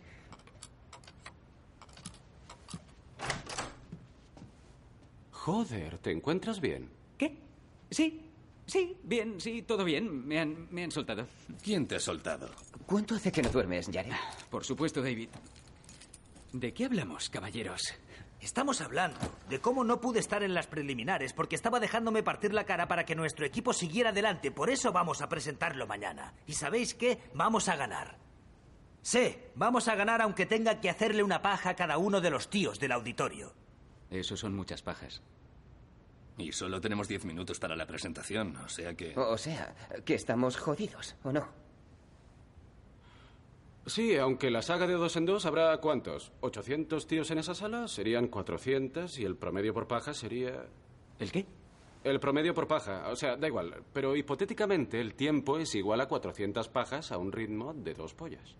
A menos que Erlich pueda hacer cuatro a la vez, entonces sería la mitad. ¿Cómo vas a hacer cuatro pajas si solo tienes dos manos? O sea, son dos pollas cada vez, ¿no? Pero si tienes dos tíos a cada lado con las pollas punta con punta longitudinalmente, son cuatro, ¿lo ves? Ah, del centro hacia afuera, eso tiene sentido. Dos mancuernas oscilantes. Sí, de lo que se trata, hipotéticamente, es de minimizar el tiempo. 800 tíos multiplicado por la media de tiempo por paja, dividido por cuatro pollas por sesión. Claro que previamente habría que emparejar los tíos según la estatura para alinear sus pollas. No sería según la estatura. La medida que nos interesa es de la polla al suelo.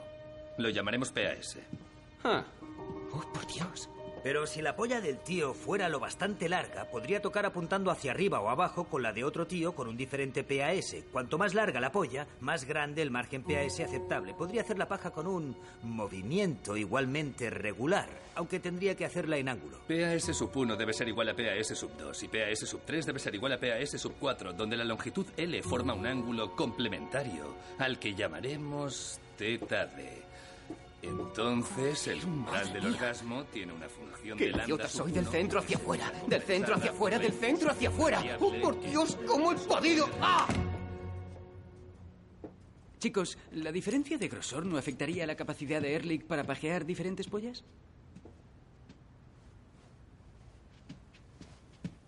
Mierda, sí, eso afectaría.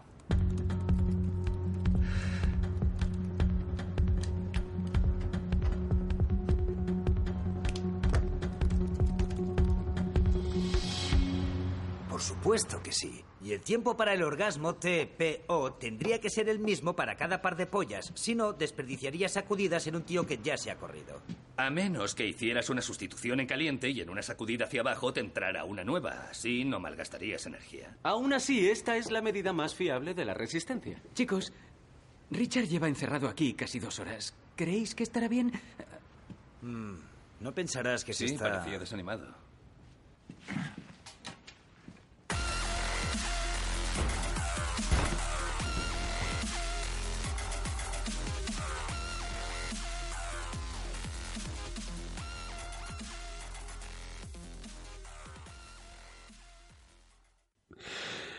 Bueno, Martín, qué forma tan peculiar tienen de hacer matemáticas, ¿no?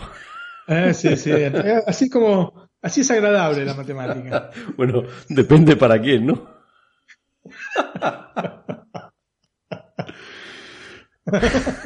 Seguramente para los que asistieron a la, a la presentación que iba a ser este Pied Piper, seguramente era muy, muy interesante. Sí, sí. Lo que- Se, se partirían de risa como nosotros, ¿no? Al verla, ¿no? Yo creo que sí, está muy bien, muy bien. eh, el guion está muy bien. Todo lo que dice es, es realmente suma, sumamente divertida, sinceramente. Muy bien, Martín. Pues vamos a, a los agradecimientos. Así es, Antonio. Bueno, eh, agradecemos por eh, los likes al último Netflix a la de Mary Poppins, a Miguel Suárez, Alex Fernández, Gustavo Echeverry. Bueno, Gustavo también nos este, aconsejó de subir el podcast a una plataforma que hay en Argentina, así que muchas gracias Gustavo también por este dato y también compartió un sitio en Argentina del INCA, que es el Instituto Nacional de Cinematografía y Artes Audiovisuales, que es muy interesante, es este em, gratuito, hay un montón de películas que se pueden ver gratuitamente, así que muchas gracias por el dato porque realmente es muy muy buena la página.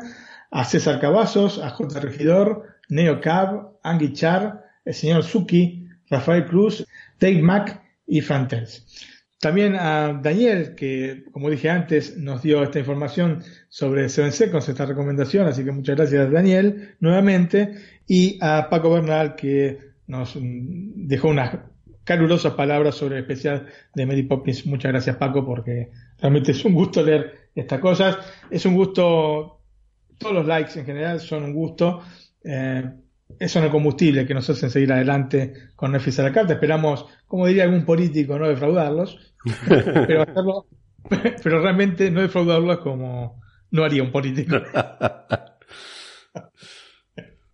Martín, tenemos un chat en Telegram el que hablamos de todas estas cosas que has comentado en los agradecimientos, ¿no?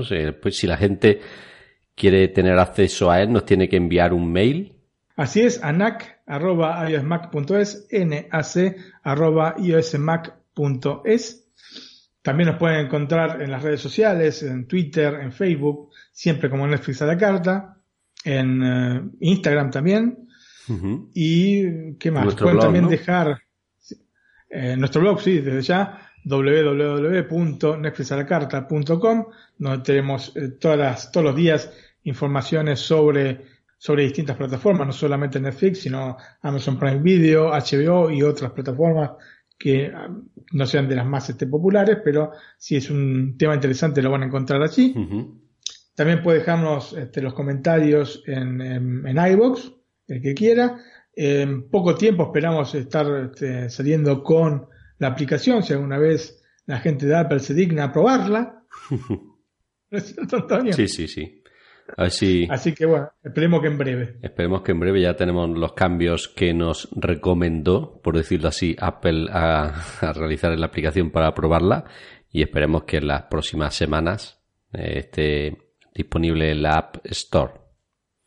Así que bueno, para agregar una, manera más como para poder escucharnos y poder leer lo que se escribe en, en el blog. También en el blog no solo hay informaciones sobre en las distintas plataformas, sino em, reviews específicas de películas que por tiempo este, no vemos acá en Netflix a la carta, generalmente las hace Norma.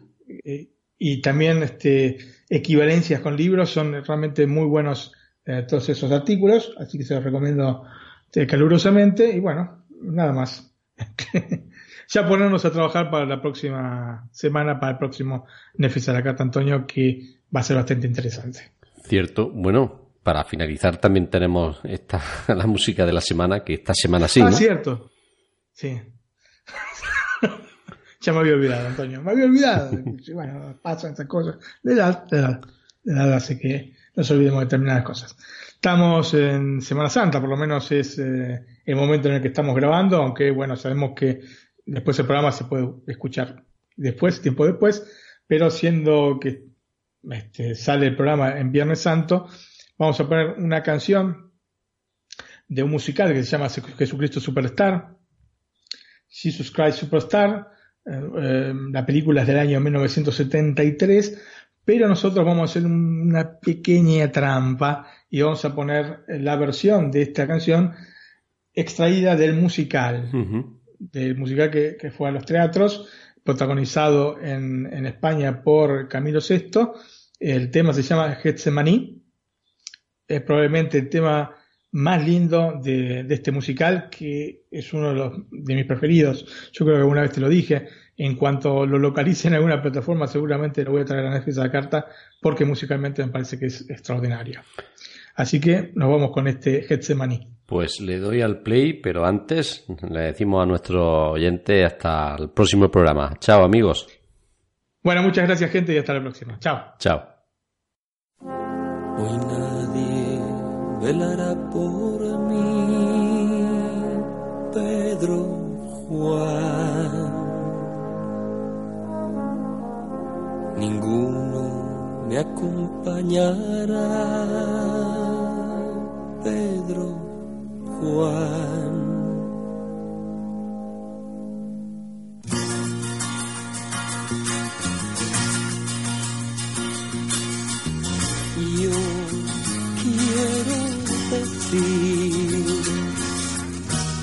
si puedo pedir que apartes de mí este cáliz no deseo su amargura ahora quema y yo he cambiado y no sé por qué he empezado yo tenía fe cuando comencé. Ahora estoy triste y cansado. Mi camino de tres años me parece que son treinta y que más puede un hombre hacer si he de morir que se todo lo que tú quieres de mí. Deja que me odien que me claven en su cruz. Yo quiero ver, yo quiero ver mi Dios, yo quiero ver, yo quiero ver mi Dios, quiero saber, quiero saber, Señor, quiero saber, quiero saber, Señor, si he Es porque he de ser mejor de lo que fui. Dime si mi vida con la muerte de cumplir. Yo quiero ver, yo quiero ver mi Dios. Yo quiero ver, yo quiero ver mi Dios. Quiero saber, quiero saber, Señor. Quiero saber, quiero saber, Señor. Con morir que voy a conseguir. Al morir que voy a conseguir. Quiero saber, quiero saber, Señor. Quiero saber, quiero saber, Señor. ¿Por qué morir? ¿Por qué? Dime por qué quieres que me claven en su cruz. Muéstrame el motivo, dame un poco de tu luz. Di que no es inútil tu deseo y moriré. Me enseñaste el cómo, el cuándo, pero no el por qué. Muy bien, yo moriré, pero, pero por favor, cuando muera, cuando muera, mírame, por favor, mira mi muerte.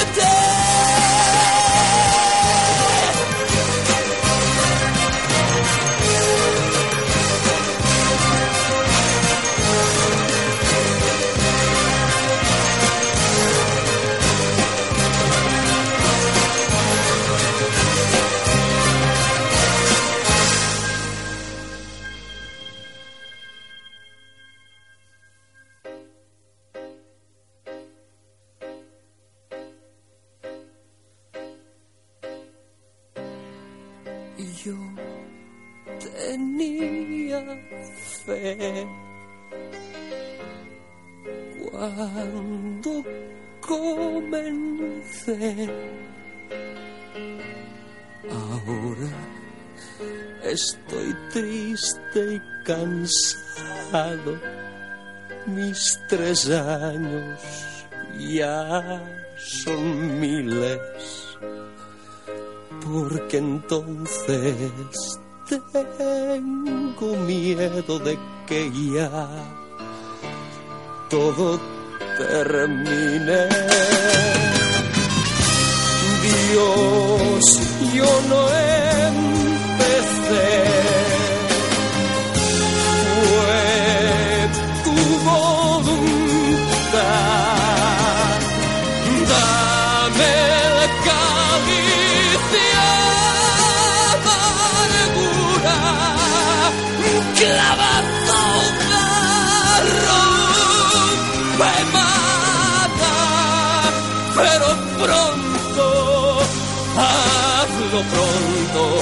Pronto, o yo me voy.